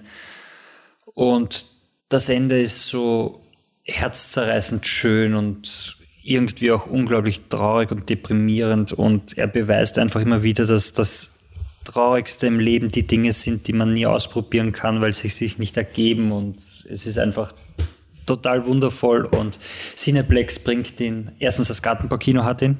Mhm. Also sowieso ins Gartenbaukino gehen, aber es gibt ihn sogar bei der Ladies Night im Cineplex, wo ich mir gedacht habe, Wann kommt denn der raus? Ähm, am 15. oder 17. Jänner. Ach so, eh bald. Ah, cool. Absolut bald. So. Und ich kann es einfach nicht erwarten. Und, und ich freue mich schon so. Hast du Angst, dass der Film ein bisschen so ein, ähm, das ins Kreuzfeuer kommt, weil er jetzt schon zu viel Hype hat? Weil er wird ja der Oscar, einer der großen Oscar-Frontrunner auch sein. Und wenn er ein schöner Film ist, dann läuft er natürlich schon in Gefahr, dass die Leute sagen, ja, mehr ist eh nicht dahinter. Oder? Ja, ja, bei den, also so Zuschauer mäßig kann es durchaus sein. Ich, ich bin auch nicht sicher, ob ihr ihn dann so großartig findet, wenn ich euch schon seit Monaten Problem voll... mit diesem Film. Aber ja, Whiplash hat auch überlebt. Voll. Aber also, Whiplash ist ganz anders und Whiplash hat einfach, also da gibt's nichts, was du angreifen kannst. Das ist halt dieses, da gibt's keine Fläche, wo du sagen kannst, das ist furchtbar und das taugt mir überhaupt nicht. Und das hat der halt schon, der hat zwischendurch Tanzsequenzen und wird er ruhiger. Wenn er ruhiger wird, ist er nicht mehr so pompös, so bunt, so laut, dann kann er das vielleicht stören oder so weiter. Aber ähm, es kann durchaus sein, aber viele Leute, haben, die jetzt diese Listen machen, rein den immer noch ganz vorne. Und er hat jetzt schon ein halbes Jahr oder dreiviertel Jahr hinter mhm. sich, als er Nein, angefangen der hat. ja auch bei den Screen Actors Guild Nominierungen und sowas, also genau. und auch alle Critics und so. Ja. Es kann durchaus sein, dass er, dass er dann bei den Fans nicht so gut ankommt, dass er wieder, wieder so ein bisschen so artistmäßig wird, von wegen, ähm, ja, die Kritiker lieben ihn, aber von den normalen Leuten, dann Anführungszeichen, schaut ihn keiner. Mhm. So, so Birdman-mäßig. Also ich glaube, Birdman und Revenant war eher so, wo es diese Backlashes gegeben hat, als, als bei La La Land sein wird, weil das einfach so schön Okay. Gut, nicht so schön ist Lights Out. Ähm, das ist für mich eines der großen, großen, großen Filmüberraschungen des Jahres. Ähm, natürlich habe ich den Regisseur nicht zur Verfügung. Ähm, er hat vorher den Kurzfilm Lights Out gemacht und ähm, ja, geht um ein Monster, das man sieht, wenn man die Lichter abdreht. Und das ist ein ganz simples Konzept und der ist einfach unpackbar gruselig. David F. Sandberg hat Regie geführt. Ähm, mehr will ich dazu nicht sagen. Er ist ein unpackbar cooler Ride. Er hat extrem tiefe Thematiken, die er aufwirft, zeigt, dass Horror mehr ist als nur Schrecken und lässt einen trotzdem nicht los. ist für mich so richtig einer der bestgemachtesten Horrorfilme für ein modernes Publikum, den man trotzdem quasi deren mehr bietet. Also er ist, er ist Babadook, aber nicht so, bei Babadook, den empfehle ich auch sehr gerne, aber da denke ich mir, hm, vielleicht können den ein paar Leute langweilig finden und bei Lights Out, da war also, das kann ich der Horror-Crowd einfach hinwerfen und die Leute, die mehr sehen wollen, werden mehr sehen. Hast du den schon gesehen, oder? Lights Out, ich glaube, den haben wir zusammengeschaut. Nein, nein, du hast nein. den nicht gesehen gehabt, der, der Leitner und die haben wir, also mich und die haben wir am Anfang gesehen gehabt, du hast dann... Ich habe ihn im Kino gesehen, ich, ich liebe den Film, der ist unglaublich stark. Ich habe ja gesagt, da werden wir vielleicht unter Umständen mal streiten, weil ich, ich ich bin der Meinung, dass Lights Out der Film ist, der It Follows gerne wäre. Ah, okay, das, das, diese Diskussion müssen wir mal noch ja, ähm, Nein, äh, Lights Out ist unglaublich stark. Er nimmt die, die, äh, die Thematik von der Depression, von, von, von es sitzt irgendwas auf deiner Brust und du kommst nicht raus, du kannst nicht aufstehen, du bist weg. Super setzt er das um. Äh, überhaupt mit, die Horrorelemente funktionieren alle. Du hast nichts von diesem leise, leise, leise, laut. Und der funktioniert unglaublich stark und, und ist auch wirklich gruselig. Und ich finde sogar den, den Kinderschauspieler finde ich nicht nervig oder sehr selten nervig. Mhm. Und das ist ein unglaublich großes Lob, das man bei einem, gerade bei einem Horrorfilm machen kann. Also den habe ich wirklich stark gefunden. Okay. So, aber ein Film, den wir gemeinsam gesehen haben, war von Marie Kreuzer. Was hat uns bloß so ruiniert? Mhm ein super Film. Sie hat letztes Jahr Gruber geht gemacht. Ähm, der war schon gut. Jetzt hat sie wahrscheinlich sehr viel von der eigenen Welt mitgenommen und erzählt über drei Bobo-Bärchen, die entscheiden, Kinder zu kriegen und die ganzen Probleme, die damit kommen und vor allem mit der Thematik, dass sie den Egoismus jetzt für die Kinder quasi hintanstellen müssen und die Konsequenzen, die daraus ziehen. Ein unglaublich lustiger Film, äh, wirklich zum Lachen. Ähm, du hast ihn auch gesehen, du hast, ja, magst ihn auch? Ich, ihn. ah. ich werde nicht, ich werde nicht müde, den Film zu empfehlen. Es ist ein richtig von der es gibt immer diese Filme, die müssen was Wichtiges für die Welt aussagen. Also, und da sage ich, das ist ein Film, der hat es nicht, nicht falsch verstehen, er hat nichts zu sagen im Sinne von, er ändert jetzt nicht deine Welt, wenn du ihn schaust. Aber er ist so echt und cool und, und da ist so viel drin, aber jetzt nicht nicht, dass du in den Film gehst und sagst, ich habe noch nie sowas gesehen, aber die Art, wie die Figuren porträtiert werden, ist einfach so sympathisch und, und echt und authentisch. Der, ich, ich finde Und da man solchen Leuten auch einfach auf der Straße begegnet und, und vom Stil her, wenn du sie siehst, denkst du, so einen Typen habe ich schon mal auf der Straße ich gesehen. Ich frage mich aber immer, ob das ist, weil wir in Wien sind. Mit Sicherheit, Mich würde wirklich interessieren, außerhalb von Wien, bitte schaut diesen Film, ob euch das auch so flasht, diese Authentizität, oder beziehungsweise außerhalb von Österreich wird der Film wahrscheinlich... In Deutschland mit Berlin und so weiter funktioniert das sicher. Die ja, werden nicht verstehen, was wir ja, sagen, aber, aber ja, am Graz wird auch gehen. Die Frage ist, wie es am Land läuft, aber im Land ist es dann vielleicht einfach nur das Bild, das sie von den Wienern haben und deshalb ist es wieder lustig, das sind alle Wiener. Quasi. Ja, okay. Gut. Ähm, dann noch ein Film, wo wir wieder auf den Michi und die Anne verweisen. Wild, nicht Wild, nicht dieser eine Film mit dem Rucksack, sondern Wild, der Film mit dem Wolf, wo eine Frau eine Liebesbeziehung mit einem Wolf hat. Ja, ihr hört schon von der Beschreibung, das ist kein Wolfi-Film. hört den Podcast von Michi und der Anne an. Äh, ich bin mir nicht sicher, ob das der Halloween-Podcast war oder so, aber schaut einfach nach. Sucht sie Sicherheitshalber twittert die Anne an. Ja, äh, Viennese Cat, Wiener Katze auf Englisch, fragt sie, was das für ein Film war mit dem Wolf und der Und warum er so großartig ist. Jo. So, und jetzt kommen wir zum, auch wenn wir keine Reihung haben, wir kommen zum zehnten Film und da haben wir jetzt gecheatet, weil ich wollte nicht entscheiden. Es gibt drei Animationsfilme, die uns eigentlich ziemlich gefallen haben. Einer ist Moana, den haben wir gerade gesehen und der Michi wollte ihn auf jeden Fall in die Liste. Ähm, dann einen haben wir schon erwähnt, das ist Zootopia, Zootropolis oder Zoomania, je nachdem, wo wir sind. Das ist der Disney-Film über Rassismus, Sexismus, ähm, ein Film, der aktueller ist denn je und es schafft, Kindern das zu vermitteln. Mhm. Für mich war das der flashigste Animationsfilm des Jahres von der Message her, so wow. Und dann haben wir Kubo, ähm, Kubo and the Two Strings, Kubo der tapfere Samurai.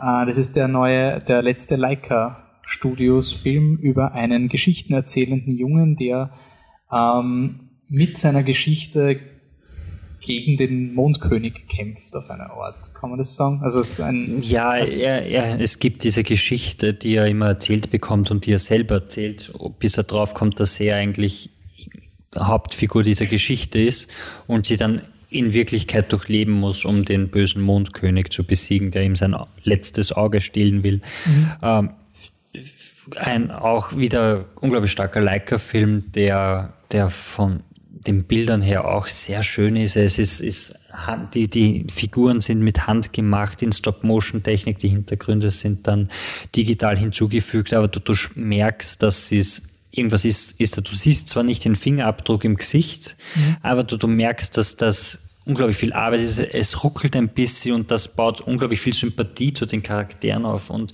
was mich so begeistert an dem Film sind einfach äh, die ersten drei, vier Minuten, wo du eine Verbindung zu diesem Kubo aufbaust, die, die ich echt stark finde, wo, wo viele Filme daran scheitern, dass du über 90 Minuten irgendwie mhm. Emotionalität zu deinem Hauptcharakter aufbaust, aber der schafft das in drei, vier Minuten, wo er eigentlich kein Wort sagt, sondern einfach nur seinen Alltag durchlebt und du hast so viel Mitgefühl mit ihm, dass dann der Rest umso, umso stärker wird. Das waren unsere zehn oder zwölf Filme des Jahres derzeit. Wie gesagt, wir haben noch Monate Zeit, wo wir noch viel Dinge nachschauen müssen auf der Liste. Ähm, ihr könnt uns natürlich eure ähm, Empfehlungen sagen, wie immer. Twitter, Facebook, facebook.com slash flipthetruck oder Twitter flip-truck. Welche Filme haben wir übersehen? Welche Filme verdienen eine zweite Chance? Oder welche Filme passen überhaupt nicht in die Liste? Oder wieso hat der Patrick Lara Land schon gesehen und wir müssen noch immer warten? All diese Fragen könnt ihr uns auf Twitter, Facebook, Instagram, contacted flip the truck stellen. Ähm, und jetzt gehen wir ins letzte Segment in diesem doch längeren Podcast. nämlich die Serie des Jahres auf eine Art, oder zumindest die Überraschungsserie des Jahres. Naja, viel Überraschung war es nicht, weil man hat schon lange im Vorhinein gewusst, HBO plant da etwas Großes. Ähm, HBO hat eine Serie rausgebracht, die bei uns auf Sky gelaufen ist, nämlich Westworld. Äh, waren zehn Folgen, jeweils eine Stunde. Und Westworld ist eine Adaption von einem Film der 80er, irgendwie so. 70er. 70er. Kennt ihr die Simpsons-Folge mit Itchy und Scratchy Land? Das ist Westworld. Ähm, also es ist quasi ein Vergnügungspark, im, wo der im Stil vom Wilden Westen ist, in der fernen Zukunft. Und äh, die Besucher, die da in diesen Vergnügungspark gehen, die können halt alles machen, was sie wollen und gehen da halt auf Abenteuer oder verlieben sich in irgendjemanden oder sonst irgendwas. Und das sind halt alles lebensgetreue Roboter in Westworld. Und diese Roboter sind programmiert, um Stories zu folgen. Und es beginnt aber in, das, in der Serie langsam sich rauszukristallisieren, dass nicht alles so perfekt abläuft. Die Roboter können Menschen ähm, nicht verwunden und äh, sie können sich auch nicht erinnern, wenn ihre, wenn ihre Story geändert wird, aber langsam irgendwas ist los mit den Robotern. Einige erinnern sich, einige haben ein bisschen Flashbacks. Könnte das alles auf was hinauslaufen? Wir werden euch jetzt einen spoilerfreien Eindruck von Westworld geben, weil diese Serie bei uns noch nicht wirklich so groß ist, wie sie in Amerika ist. In Amerika ist, glaube ich, sind die Podcasts wie Schwammerl rausgeschossen. Also da hat's eine Woche nachher schon 30 neue Westworld Podcasts oder sowas geben. Aber es ist einfach eine unglaublich coole Serie, über die man extrem viel reden kann. Und deswegen wollen wir jetzt, euch jetzt mal einladen, dieser Serie eine Chance zu geben. Dann verabschieden wir uns von euch vom Podcast und dann gibt's noch ein Spoiler-Special für alle Leute, die schon cool genug sind, um jetzt eh schon zu wissen, Alter, ihr, ihr redet jetzt erst über Westworld, das Finale war doch schon im Dezember, ist jetzt viel zu spät. Also für euch haben wir dann auch noch was. Also fangen wir an mit dem spoilerfreien Westworld. Genau. Zuerst einmal, ich glaube, es sind keine Roboter, sondern Androiden. In der Serie heißen sie Hosts. Wolfie, ja. get your sci-fi Effekt das ist straight. genau der gleiche Scheiß wie die Walker in The Walking Dead, wo sie sich nicht trauen, Zombies zu sagen. Das ist genauso wie die Rap. Okay, sie sind die Replikanten im Blade Runner. Auf eine Art. Sie sind keine Maschinenroboter, aber manche sind schon ein bisschen Maschinenroboter. Manche auch nicht. Spoiler.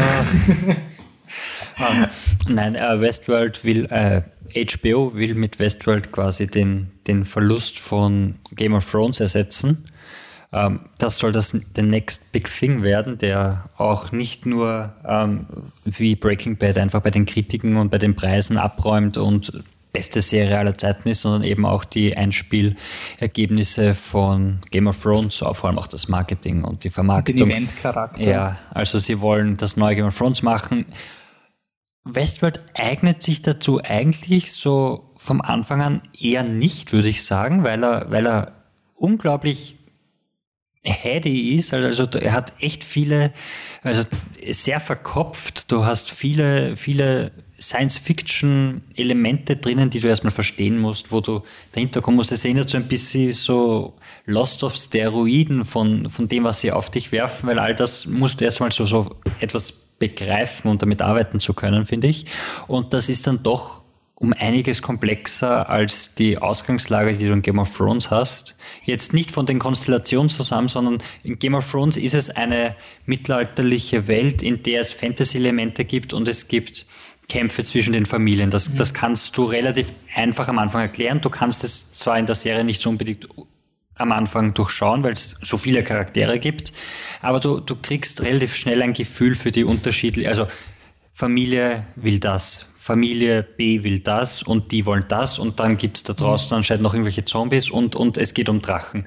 Okay, gut, das kriegst du irgendwie hin, aber so ein Park mit Robotern und irgendwas ist anscheinend vor 30 Jahren passiert, aber auch nicht und dann musst du sie löschen und wieder hoch und, und wer ist ein Host, wer ist kein Host und, und woran könntest du es erkennen und was macht das Bild da? Er spielt viel mehr mit diesen Lost-Elementen, mhm. macht's aber. Ich, ich finde nämlich, dass, dass diese Bezeichnung, das neue Game of Thrones, ja und nein, ich finde nämlich, es ist genau das Richtige, um das neue Game of Thrones zu sein, indem es eben nicht Game of Thrones ist. Es das auf nicht, jeden Fall, Es ja. hat nicht diesen Infodump und es verlässt, es macht viel mehr so diese, was auch Mr. Robot macht, dass du in, in Unsicherheit gelassen wirst, was der Erzähler dir jetzt zeigt.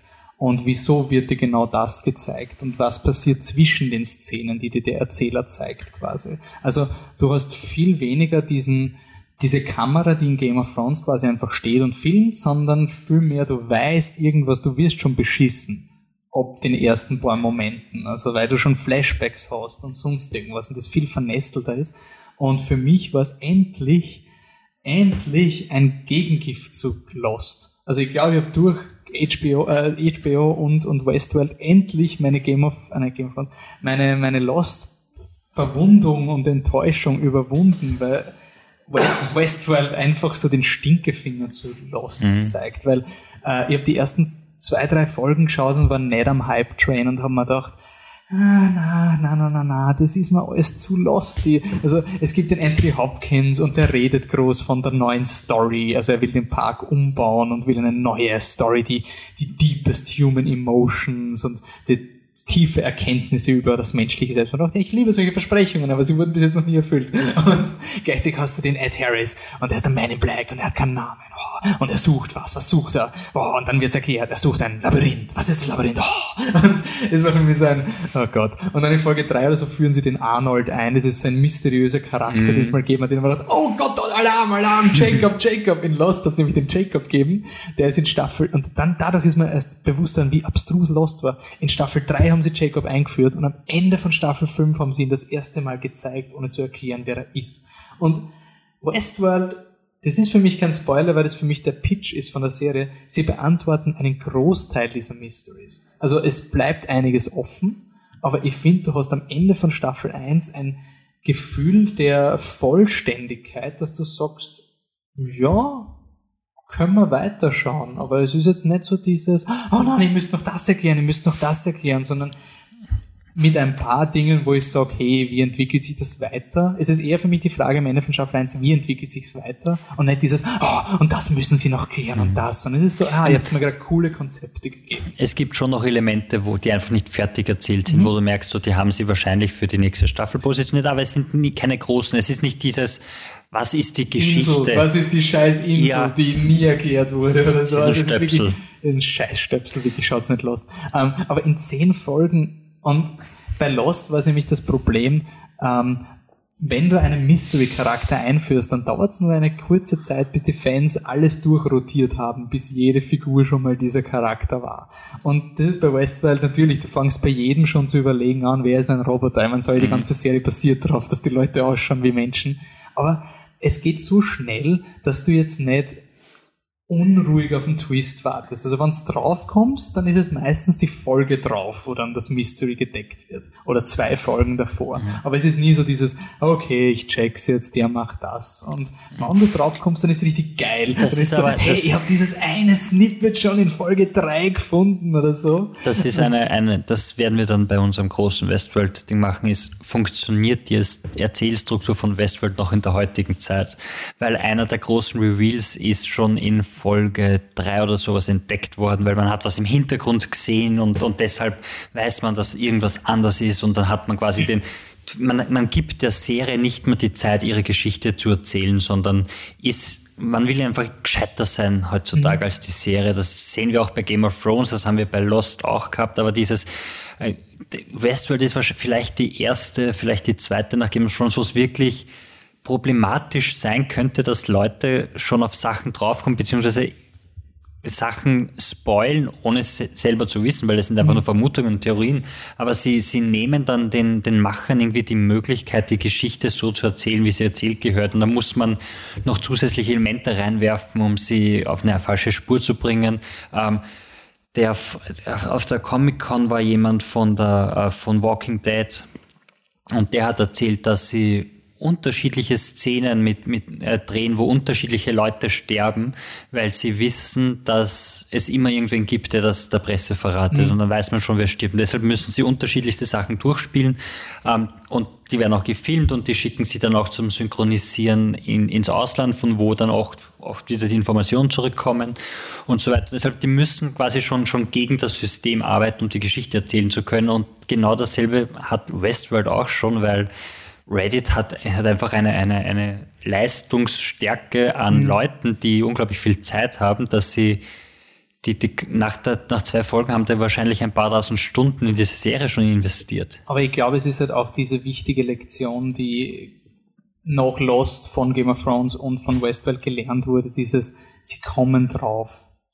Mhm. Wen interessiert? Also ganz ehrlich, ich glaube, das wird jetzt langsam so ein Umdenken kommen, dass du eben nicht den Sherlock machst, mhm. wo du Angst hast vor deiner eigenen Fanbase und dir beweisen musst in deiner eigenen Story, dass du intelligenter bist als sie und auf spektakuläre Weise scheiterst, sondern einfach so, wenn es die Leute herausfinden, schön, aber sie ändern nichts an ihrer Geschichte. Es sind keine absichtlichen, wir zwinkern jetzt in die Kamera, so, oh, hättest du glaubt, der ist Arnold oder sonst irgendwas. Und ich finde es so schön, ich finde so schön, dass sie, dass sie ihre Twists eigentlich vorher schon immer so ein bisschen verraten. Mhm. Also du hast die Szene, also Hodor war Hold the Door und, und Westworld hat What Door.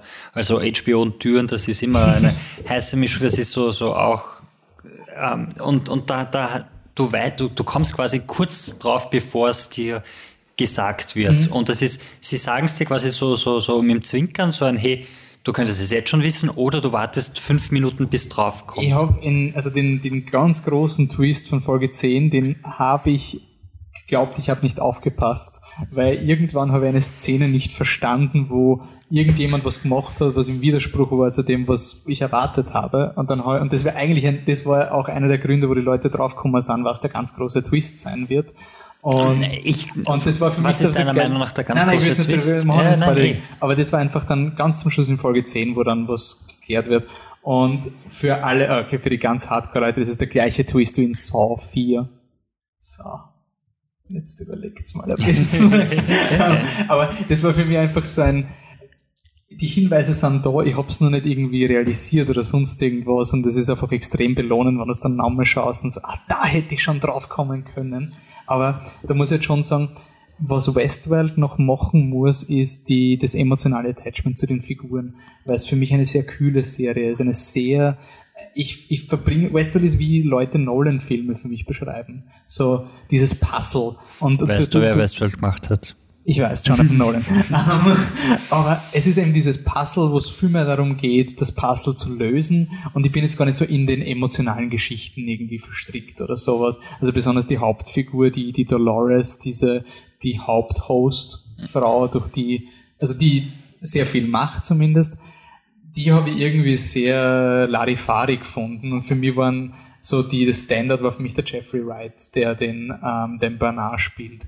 Ähm, der ist, der war für mich so wirklich der einzige Mensch, wo ich immer nachvollziehen konnte, wie er sich gerade fühlt, der wirklich so ein, eine komplexe Figur war. Und bei den anderen, zum Beispiel bei der Dolores, die erinnert sich an ein anderes Leben. Die hat so den klassischen mhm. Lost Story Arc, so, oh, ich, ich erinnere mich an was und what does it mean und sonst was.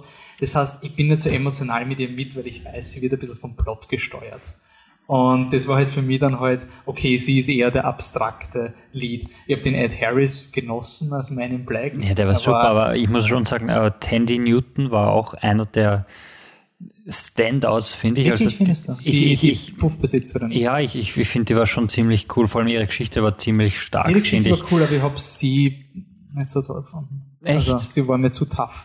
Sie, war, sie hat mir an, ich weiß nicht, an wen sie mich erinnert, sie hat mir an die, an die Carla von Scrubs erinnert, irgendwie, wegen den Haaren. Entschuldigung. Ähm, aber, aber, ich weiß nicht, was, bei, überhaupt sie und Evan Rachel Wood, also Dolores und Maeve, haben beide schauspielerisch unglaublich viel leisten müssen, weil sie haben diese, sie haben diese Szene, wo sie umschalten zwischen ich bin ein Roboter ohne Emotion mhm. auf, oh mein Gott, mein Kind ist gerade gestorben und das haben sie und dann, dann sitzen sie in dieser Diagnostikzentrale, irgendwie dürfen sich nicht bewegen mhm. und dann im richtigen Moment zwinkern sie oder so irgendwas. Also das, das war schauspielertechnisch, glaube ich, unglaublich stark und ja, Tandy Newton hat eine Geschichte mit, mit, mit einem Kind, das verschwunden ist, das sie begleitet. Also von dem her ist immer so eine gewisse Emotionalität da, aber ich muss zustimmen, Jeffrey White ist was, was mir so gefallen hat an Westworld im Vergleich zu Lost, warum es das Anti-Lost ist, bei Lost war so viel Destiny und die Leute haben immer, man hat immer versucht zu er erklären, also ich habe es zumindest immer wollen, jetzt urgeil gefunden bei Lost, wenn es eine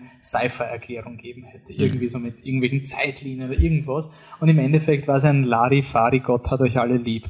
Und so richtig unambitioniert aufgelöst. Und bei Westworld hast du diese Fakeness mit dem Destiny, die es bei Lost gegeben hat, mhm. hast du inhärent in deiner Story und das macht es so angenehm. Du kannst Destiny machen. Du kannst sagen, oh, what does it mean? Und dann ist halt ein Kirchturm.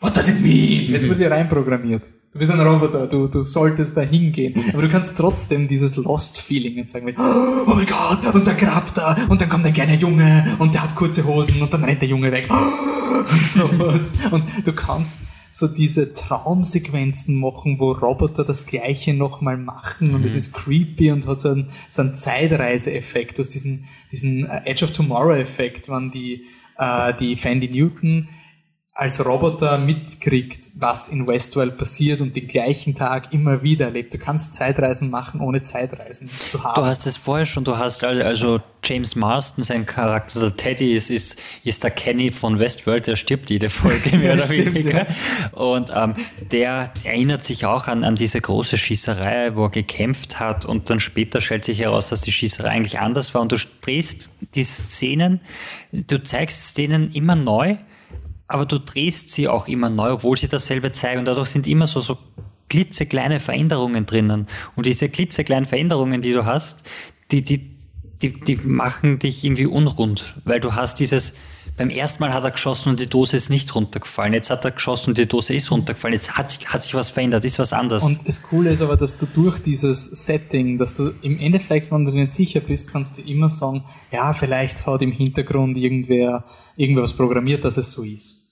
Und du hast diesen Cop-Out, den Lost nie hatte. Wie Lost uns gesagt hat, hey, es gibt einfach fünf Leute, die sind special und die können das völliger Bullshit. Aber bei Westworld es sind Roboter. Du kannst das Aber so das machen ist, und das ist das Coole. Westworld hat das noch nicht verwendet. Westworld hat, braucht das noch nicht, weil sie storytechnisch ja, sie haben schon Roboter, die mehr special sind als andere Roboter. Es wird schon, es scheint schon durch, dass es manche gibt. Ja, es gibt, es gibt 46 Roboter, die aufgrund ihrer, weil sie alte Modelle sind, mhm. diesen Fehler haben. Aber das war es auch schon wieder. Ja. Also du hast nicht dieses und, und, hier schaut, der da jetzt. Ja, quasi du akzeptierst es dann viel ja. mehr, dass du sagst, okay, wenn das mhm. die ersten waren, die gebaut wurden, dann könnte was Besonderes an ihnen sein und so. Also du bist das, ich bin als Publikum einfach viel mehr gewillt, diesen ganzen Destiny-Mist mitzumachen, im Vergleich bei Lost, wo ich mir gedacht habe, mhm, ja, okay. ja, und ich, ich habe auch schon Leute gehört, die sich dann darüber aufgeregt haben, dass es so, oh, sie schießen so viel und dann schießen sich Roboter nicht und es interessiert ja keinen.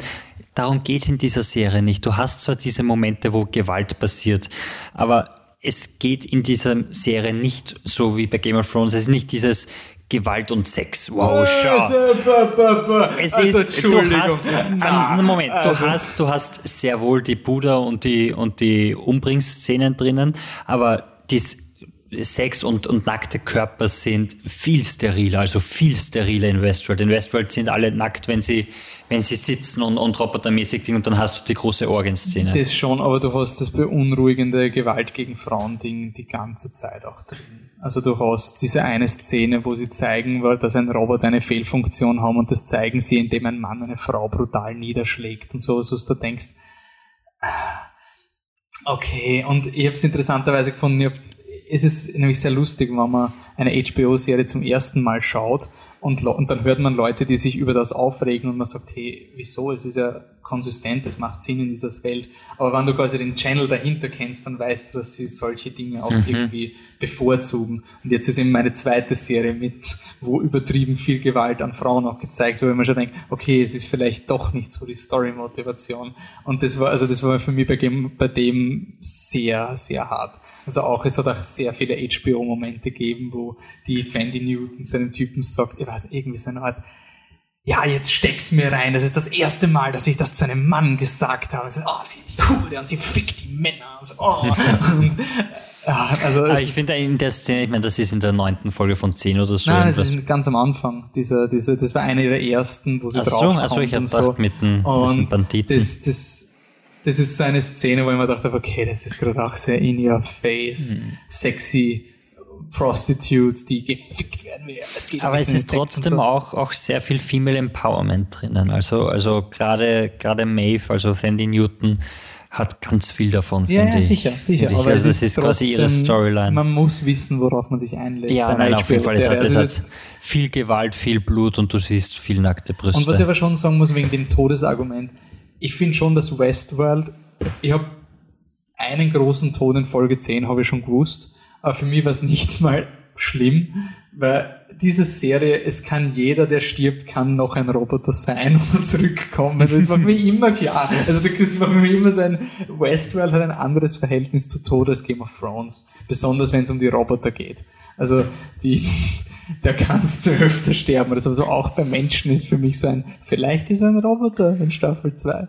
Vielleicht war er immer schon ein Roboter und vielleicht sind alle Roboter und die ganze Welt ist eine Roboterwelt. Also es und die ganze Welt ist am Mars.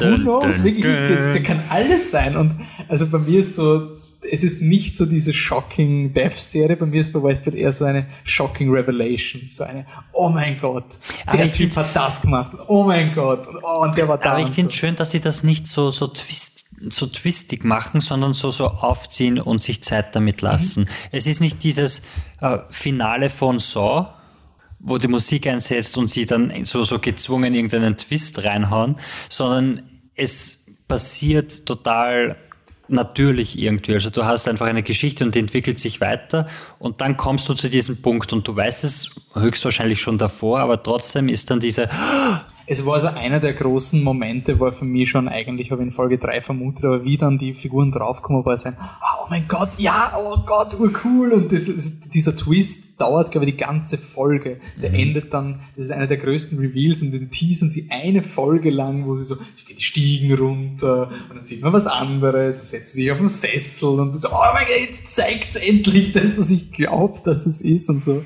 Das finde ich schon cool. Gut. Und die Twist, nur ganz das letzte noch. Und was die Twists auch machen, ist, sie bringen die Story voran. Das, das ist auch nicht, es ist nicht ein Twist für einen Twist, sondern wenn was passiert und du auf einmal einen Charakter in einem anderen Licht siehst, dann ist es nicht, oh mein Gott, der war ja das, sondern es ist ein, fuck, wie geht's jetzt weiter? Weil, weil er ist ja da verbandelt und sie hat dort was zum mhm. Tun und eigentlich haben wir gedacht, dass die so zusammenstecken, aber wenn sich das jetzt dadurch ändert, weil das was ganz was anderes ist, was bedeutet das dann? Und so wird die Story auch immer weitergemacht und es ist nicht nur, Überraschung, weil Überraschung. Mhm, das stimmt. Also nicht wie Saw 4. Nein, nicht wie Saw 2 bis 7. okay, in Saw 7 gab es keine Überraschungen. Okay, passt. I know who you are. das war Saw 5. okay, passt. Dann sage ich danke fürs Zuhören. Wir gehen jetzt dann noch ganz kurz in unseren Spoiler-Podcast. Ähm, schaut Westworld, schaut Filme für die Top 10, empfehlt sie uns, wie wir äh, probieren es. Wir haben eh schon gesagt, wie ihr mit uns in Kontakt treten könnt. So Facebook, Instagram, Twitter. Bei Twitter braucht ihr Unterstriche, aber das wisst ihr mittlerweile eh schon. ähm, dann sage ich danke fürs Zuhören. Schaut Sherlock. Sagt uns, was ihr davon haltet, weil das wird, da werde werd ich mich wahrscheinlich unbeliebt machen. Ich bin jetzt nicht so gehypt auf die vierte Staffel, mm. aber schauen wir mal. Und schaut Westworld auf jeden Fall. Und bis dann. Ciao. Tschüss.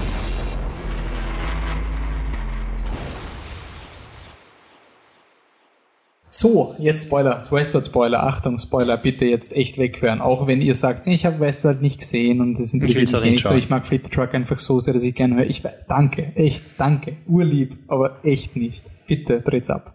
Gut. Ähm, Was ist deiner Meinung nach der, der große, große Spoiler? Nein, dass der, dass der Man in Black, wirklich Spoiler, dass der Man in Black der nette Typ aus dem Flashback ist. Also dass der, dass das erstens mal ein Flashback ist, diese zwei mhm. Leute, die der auf den William äh, und die auf die, auf Logan.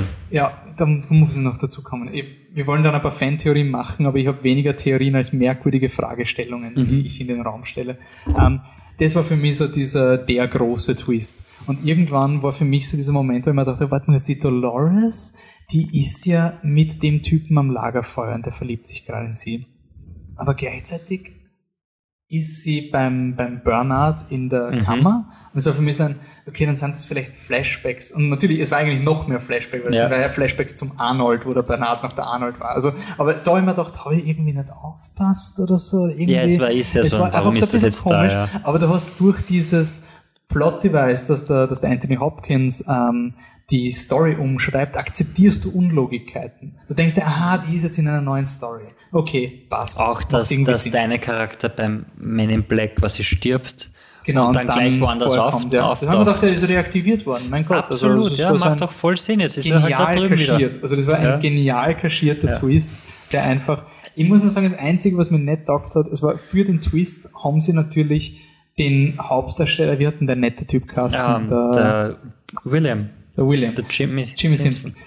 Der war zu nett. Das war für mich so am Ende von der zehn, also zur zehnten Folge, man dachte so, er ist mir echt, er ist der Jon Snow von der Serie. Das war für mich so ein, er hat überhaupt nichts und er ist wirklich so dieser, ich verliebe mich in sie because she's special. Und ich denke mir halt so ein, wenn er dann nachher der Man in Black wird, weil er der Meinung ist, sie ist eh nicht mhm. special, dann hat er eh nie checkt. Natürlich ist die Dolores special. Sie ist unser Special Robot, weil sie ur-special ist. Aber sein, ich verliebe mich in sie, weil sie special ist, das hätte mit jedem Roboter funktioniert. Das ja, und, das, das, ein, und das ist für mich so dieses, und natürlich, es, es gibt der Figur eine gewisse Tragik, dass er nicht checkt, dass sie wirklich special ist, aber für mich, für mich war das quasi fürs, für den Twist wurde diese, diese, dieser Progress zu meinem Black kam aus dem Nichts. Also, wie es war schon urgeil dum, drauf ist, Leute zu erschießen. Es war ein saugeiler Twist. Es war so richtig, what? Aber, ähm, es war ein Twist, wo die, die Charakterprogression ge gekürzt wurde. Ja. Einfach damit maximale Twist-Effizienz. Ja.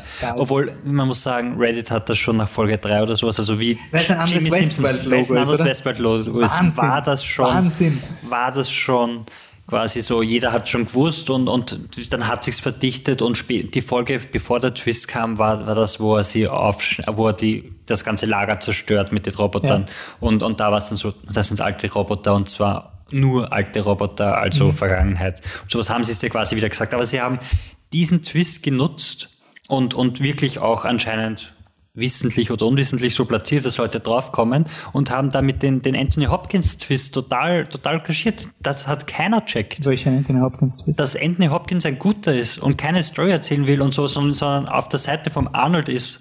Da kommt jetzt ein großer Kritikpunkt von mir, ja. von Westworld. Alle flipfloppen in Folge 10. Alle werden anders. Die Dolores wird plötzlich zur Stone Cold Badass Motherfucker-Typin, die alle niederschießt.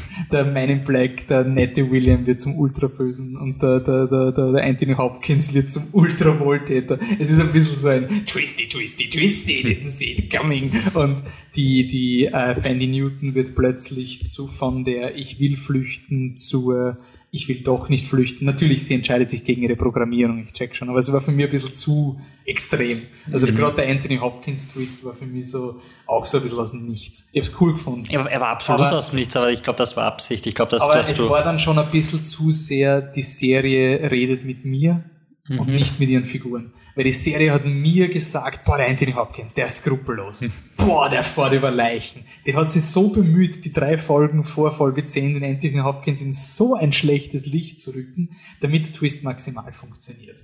Es war einfach damit du, oh, Ich muss shit. sagen, das hat unglaublich schlecht funktioniert, weil sogar wieder Anthony Hopkins die, ähm, die Theresa umbringen hat lassen, war ich, aber Anthony Hopkins ist doch der Gute. er ist doch der Vater von Thor. Schaut ihn euch an, der ist doch ur. Ich meine, er schaut immer so, aber er lächelt immer, das ist doch so nett. Er hat immer diesen Lächler. diesen, Geschichte Ich bringe um und das ist eine Story und das, das ist okay und das ist dasselbe Spiel. Ähm, dann auch wie, ja, ich finde es irgendwie schade, dass die Theresa rausgeschrieben worden ist, dass sie schon stirbt, dass sie nicht die zurückkommen ist. ist die, ist die, die blondhaarige. Ja.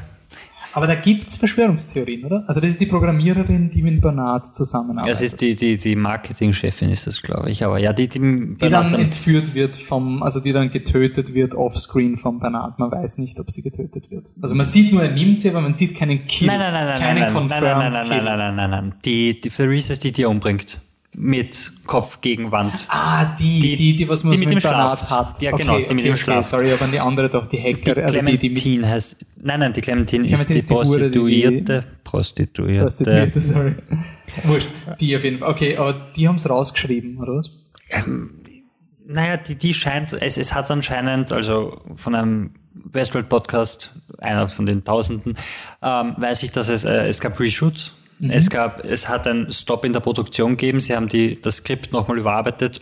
Anscheinend eben auch so Sachen wie das Labyrinth geändert. Deshalb macht es auch keinen Sinn, dass das, das Labyrinth-Logo überall auftaucht. Mhm. Zum Beispiel, wenn es dann am Schluss quasi der innere Prozess zur Sentience. Äh, ja, es ist so, quasi dieses Bewusstsein erlangen. Genau, so, so zum Menschen werden. Und da Anführungszeichen sagen wir es einfach mal dazu. Ähm, das scheint am Anfang wirklich was anderes gewesen zu sein.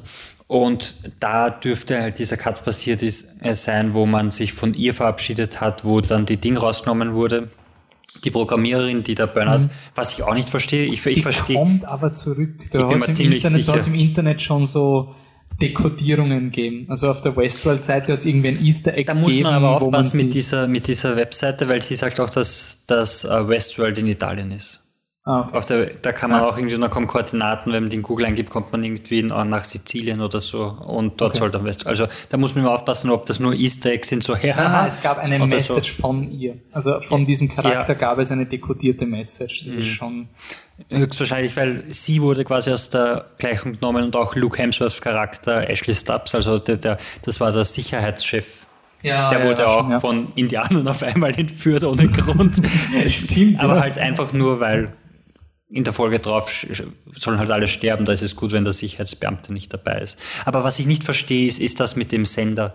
Der, der Typ, der sich am Anfang selber den Kopf ja. einschlagt, der, der sendet ja. Und das ging anscheinend von der Theresa aus. Genau, ja, weil sie wollte die aus, Spionage, also sie wollte nicht, die Spionage machen. Ne? Ja, also. okay, gut. Aber wenn dann der Bernard kommt und die Dinge entführt, und die Theresa sagt, sie hat keine Ahnung, was da abgeht, dann sollten wir doch der Theresa glauben, wenn wir wissen, dass der Bernard für einen anderen arbeitet. Also war es eigentlich der, der Anthony Hopkins, der das gemacht hat und nicht wollte, dass die Programmiererin draufkommt, oder? Ja, es kann sein, ich weiß. Eben, ich denke nur, wer war das jetzt und warum? Ja, stimmt. Das ist so eine Storyline, wo ich noch nicht so viel drüber Ich habe ich hab auch nicht checkt, was da, was da ähm, der Writer von den Stories am Ende für die, für die ähm, Board-Member machen soll. Ich glaube, er wird der neue Bösewicht, oder? Er wird dann Bösewicht für Season 2. Der quasi ein neues, also der, der Gegenspieler, oder? Gegenspieler. Wie geht's weiter? Äh, naja, okay. kein, was glaubst du, wie es weitergeht? Das leichteste wäre jetzt eine Staffel zu machen, wo alles invertiert ist, wo die Roboter die Bösen sind und die Menschen sind die Opfer und am Ende von der Staffel kommen sie drauf, oh, wir sind genauso schlimm wie die Menschen. Ist das so? Äh, Ape kill Ape. Auf Aber die Art. Aber das gibt es noch Menschen? Naja, also die, die in dieser Gruppe, also die jetzt umstellt sind von der Armee. Also du hast noch immer Gäste, die noch leben. Du siehst ja nur, dass die mhm. Dolores ein paar Leute erschießt. Und ich glaube schon, dass Staffel 2, das haben sie ja schon gesagt, dass es auch Flashbacks zur Staffel 1 geben wird. Und ich glaube, sie werden jetzt so Lost-Style ein neues Cast einführen. Und da sind Menschen. Also das sind quasi diese Besucher. Und jeder von denen hat eine Geschichte, warum er in Westworld ist. Und die werden halt jetzt gefangen gehalten von dem Robot. Uprising. Ist es ein Robot Uprising? Weil ich habe das, ich bin mir nicht ganz sicher, ob das jetzt, ob die Roboter jetzt quasi böse werden und die Menschen jagen oder ob sie nur diese Board-Member von, von Helios oder wie auch immer diese Delos heißt die Firma. Die sind nämlich aus dem originalen Film, musst du wissen. Okay. Delos. Und ob sie die Boardmember von Delos einfach nur liquidieren wollten, um, um frei zu leben zu können. Jetzt ist mhm. die Frage, ob da dann dieses, dieses Konflikt zwischen Menschen und Robotern ist. Oder glaubst du, verlassen sie den Park? Naja, sie haben ja schon Eastworld angekündigt mit den Samurais, oder? also, ist die Frage, kommt das nochmal vor? Oder war das nur ein. Es könnte ein, ein Easter Egg gewesen sein, so ein Gag, dass sie andere Versionen von Westworld ähm, ganz ehrlich, ich habe nach der ersten Staffel haben wir gedacht, ich habe ich hab keinen Hype für Staffel 2, weil ich keine Ahnung habe, wie die Geschichte weitergehen soll.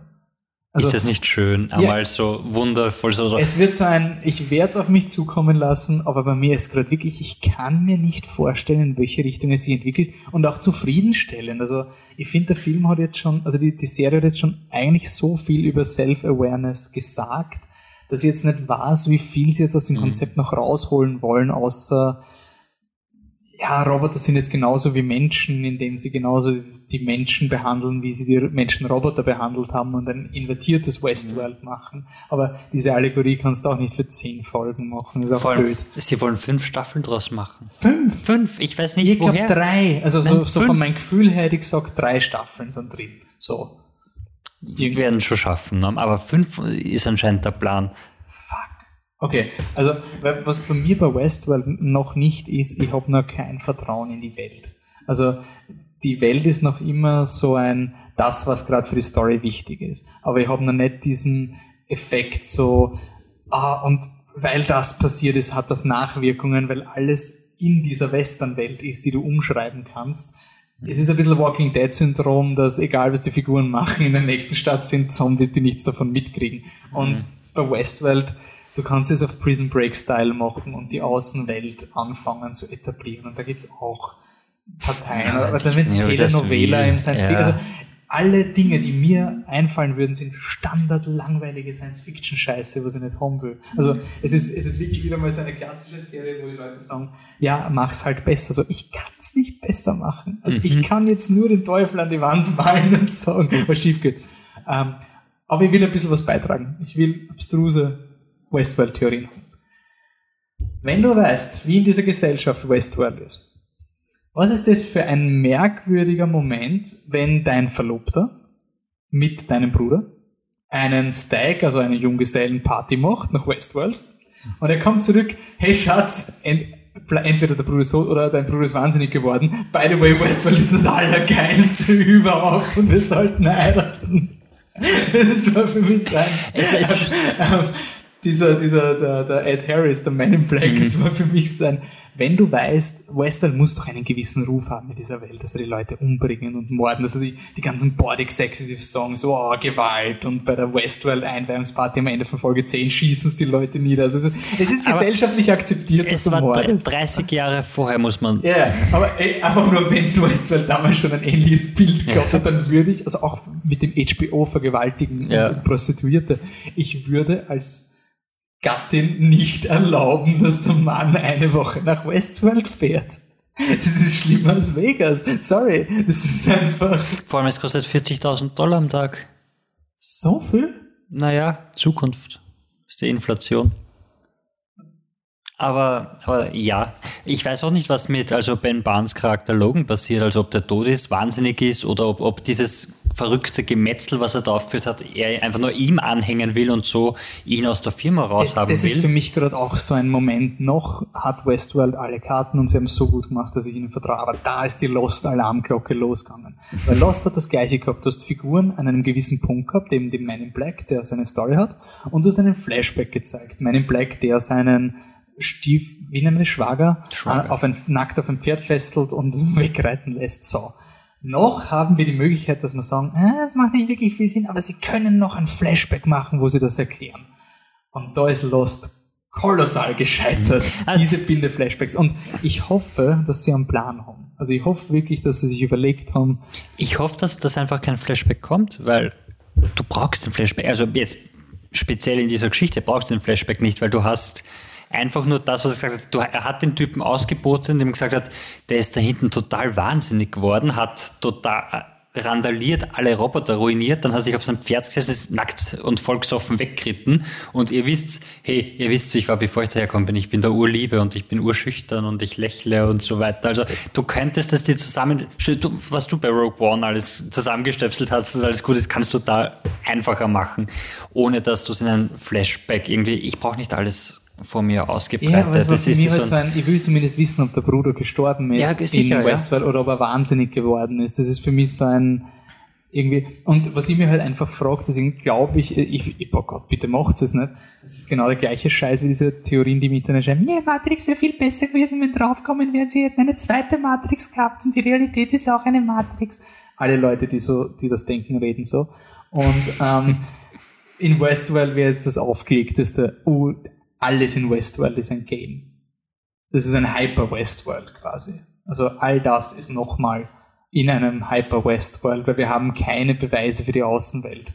Also woher wissen wir, dass der Anthony Hopkins nicht Und das würde ich nicht. Das ist so ein, so ein Wer ah. sind dann die Menschen? Trotzdem dieselben Charaktere? Ja, da gibt's sind dann alles Rob Hyper-Roboter und dann gibt's echte Menschen. Aber irgendwo fehlen die Menschen, die mit ihnen... Dann, ja, ja. Oder sie machen Maze Runner. Dass ja, alle das Roboter sind, dann geht die Tür oder auf und...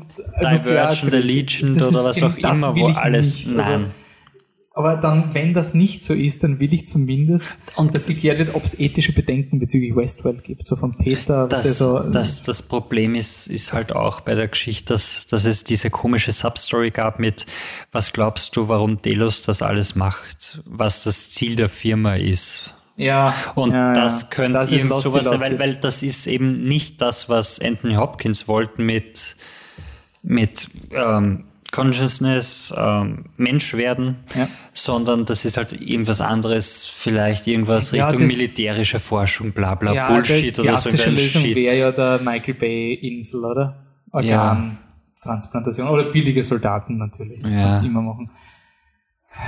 Also okay. sobald eine Evil Corporation Evilness macht, ist. Aber können wir davon ausgehen, dass es von Westworld schon, schon Soldaten gibt, die irgendwo mal dumm laufen? Ich meine, das ist doch ein Marketing. Wer ist so dumm und macht das nicht? Das Militär gibt dir sicher Milliarden dafür, dass du ihre Soldaten einwandfrei noch Kriege programmierst. Gibt.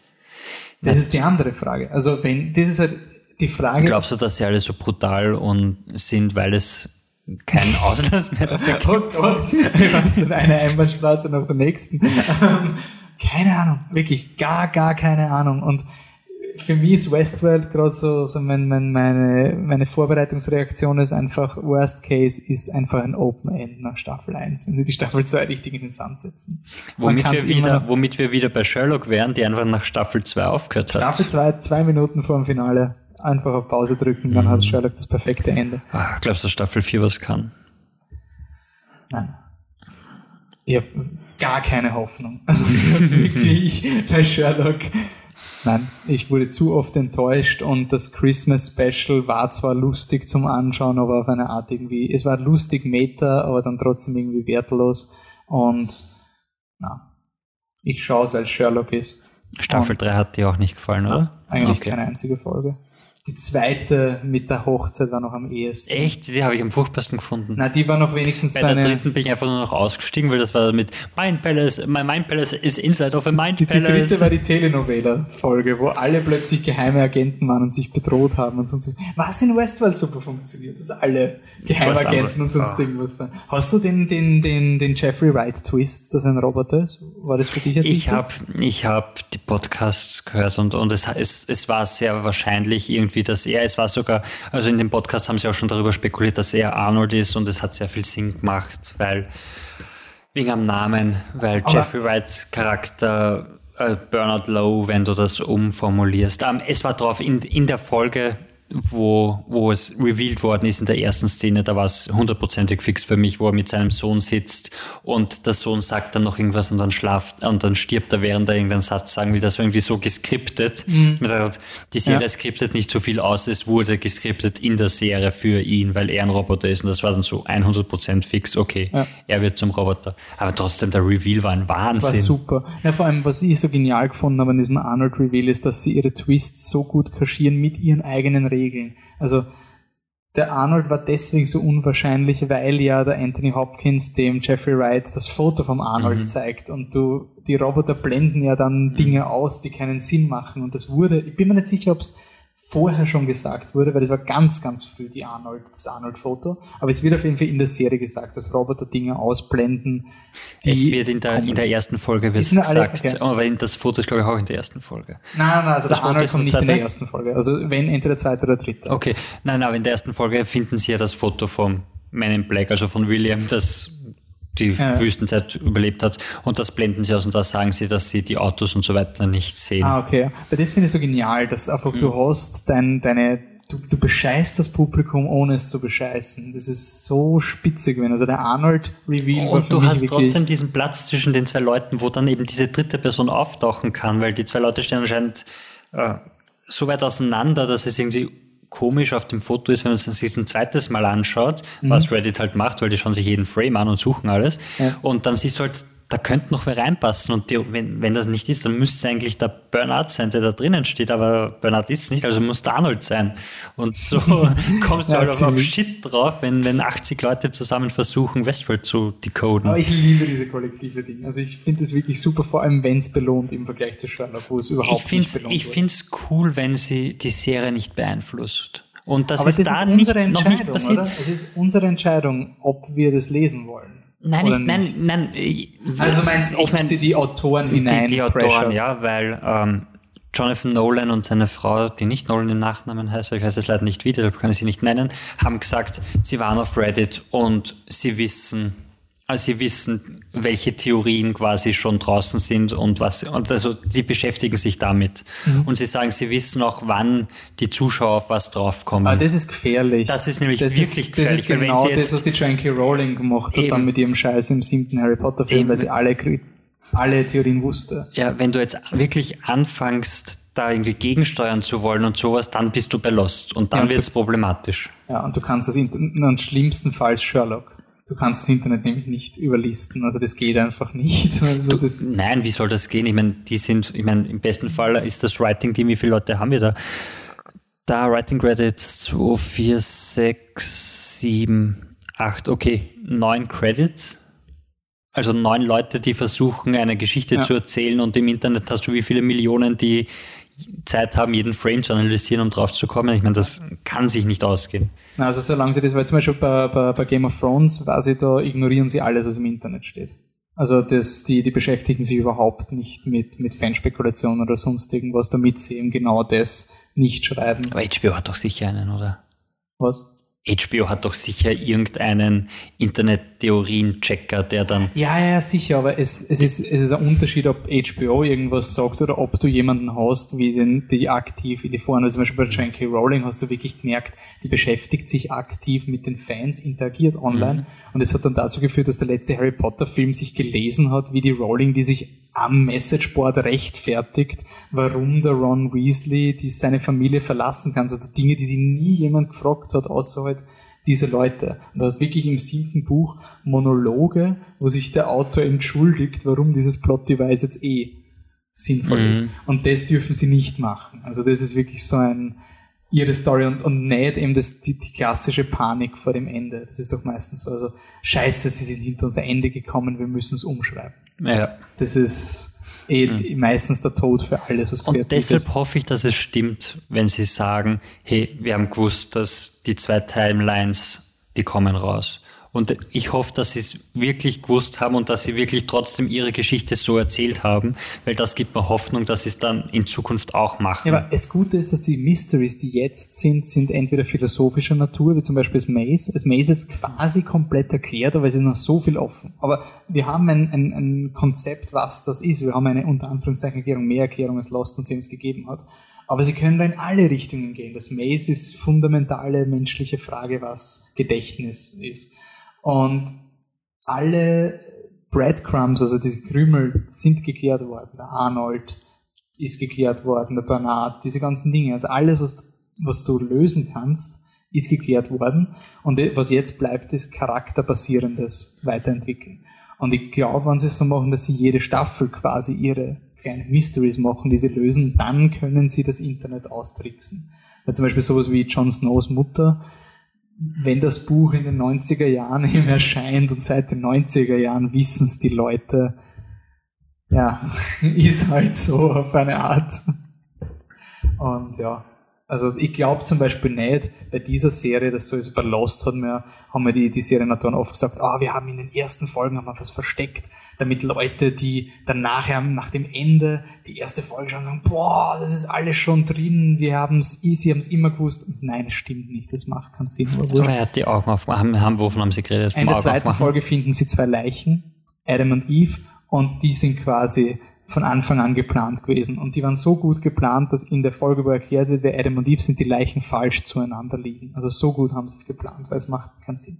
Wurscht. Und das wird bei Westworld nicht sein, glaube ich. Ich glaube, bei Westworld wird es nie so sein, oh, in, im allerersten Frame wird der Man in Black so eingeführt und wenn du dann das Bild invertierst, siehst oben drei Striche und das ist wirklich, das war Lost. Das waren genau diese Dinge. Das in der ersten Folge hat man eine Staubwolke gesehen und die Leute haben glaubt, das ist ein Hinweis, dass das Rauchmonster damals das und das geplant war.